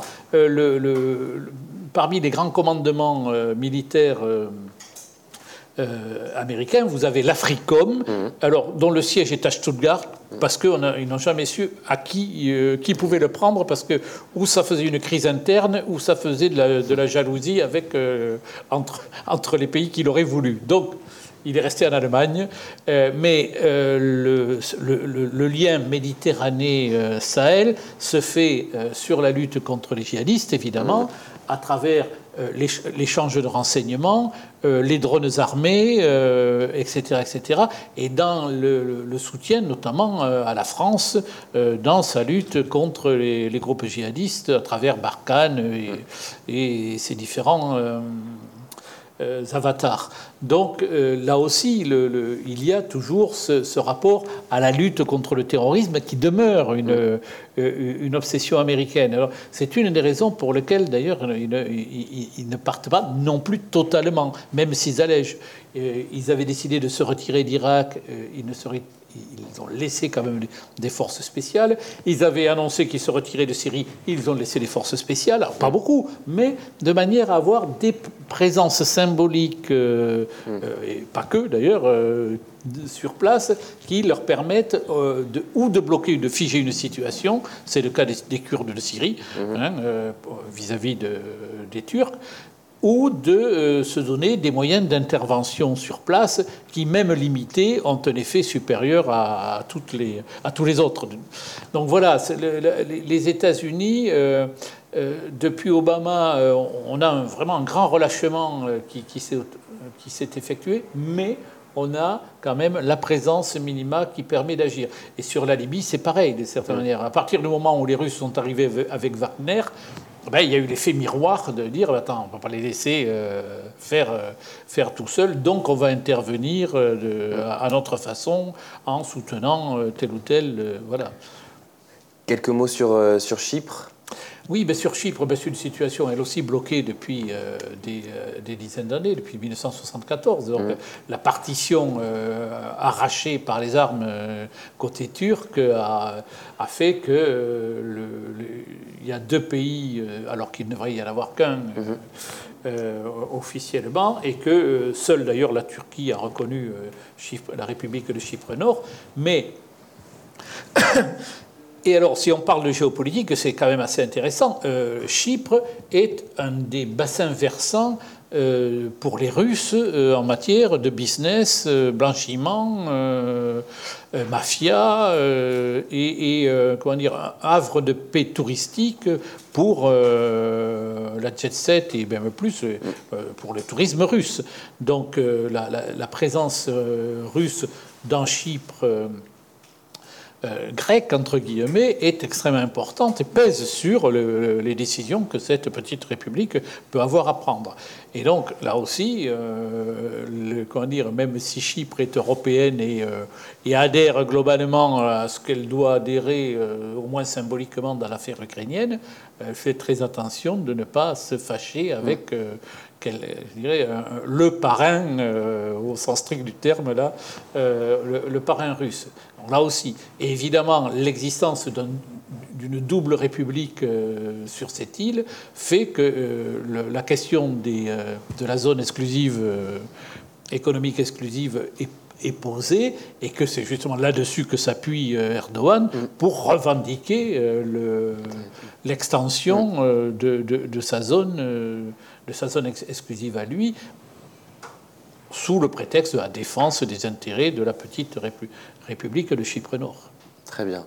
Euh, comme je, vois qu'on arrive quasiment au, terme de cette, euh, cette, rencontre, on a à peu près couvert toutes les questions. Est-ce que Hélène, tu veux ajouter quelques, quelques éléments Et après, vous pourrez, je vous laisserai conclure sur, sur l'Union européenne. Hélène, est-ce que tu veux amener euh, quelques éléments de, rapides de, de conclusion ou alors on a couvert tous les sujets? Non, non, ravi d'avoir pu participer à ce, à ce numéro qui, euh, qui est allié à la fois des questions euh, plus environnementales et, et diplomatie technique et des questions vraiment stratégiques et militaires qui pour moi étaient euh, extrêmement intéressantes, une, nouvelle, une toute nouvelle dimension. Merci beaucoup Hélène et donc Jean-François, je vous laisse conclure sur, sur l'Union européenne. Juste quelques mots. vous avez montré quelque chose d'extrêmement important Hélène, qui est qu'est-ce qui marche en Méditerranée, avant de dire ce qui ne marche pas? Eh bien, ce sont les, euh, c'est la micro-coopération. Mm. Et Dieu merci. C'est-à-dire toutes ces petites initiatives, petites, plus ou moins importantes, euh, qui passent sous le, radar euh, les relations interuniversitaires, les relations entre les villes, les relations entre les ports, les relations avec entre la société civile, tous les protocoles qui ont été euh, évoqués dans les, euh, diapositives là, et qui font que finalement, il y a une activité dans le bassin qui finalement continue de fonctionner malgré les défaillances de la coopération institutionnelle. Alors ça, c'est essentiel. Ensuite, les, vrais blocages qui sont absolument problématiques pour l'avenir, c'est alors il y a ce qui ne peut pas marcher beaucoup avant de terminer là-dessus.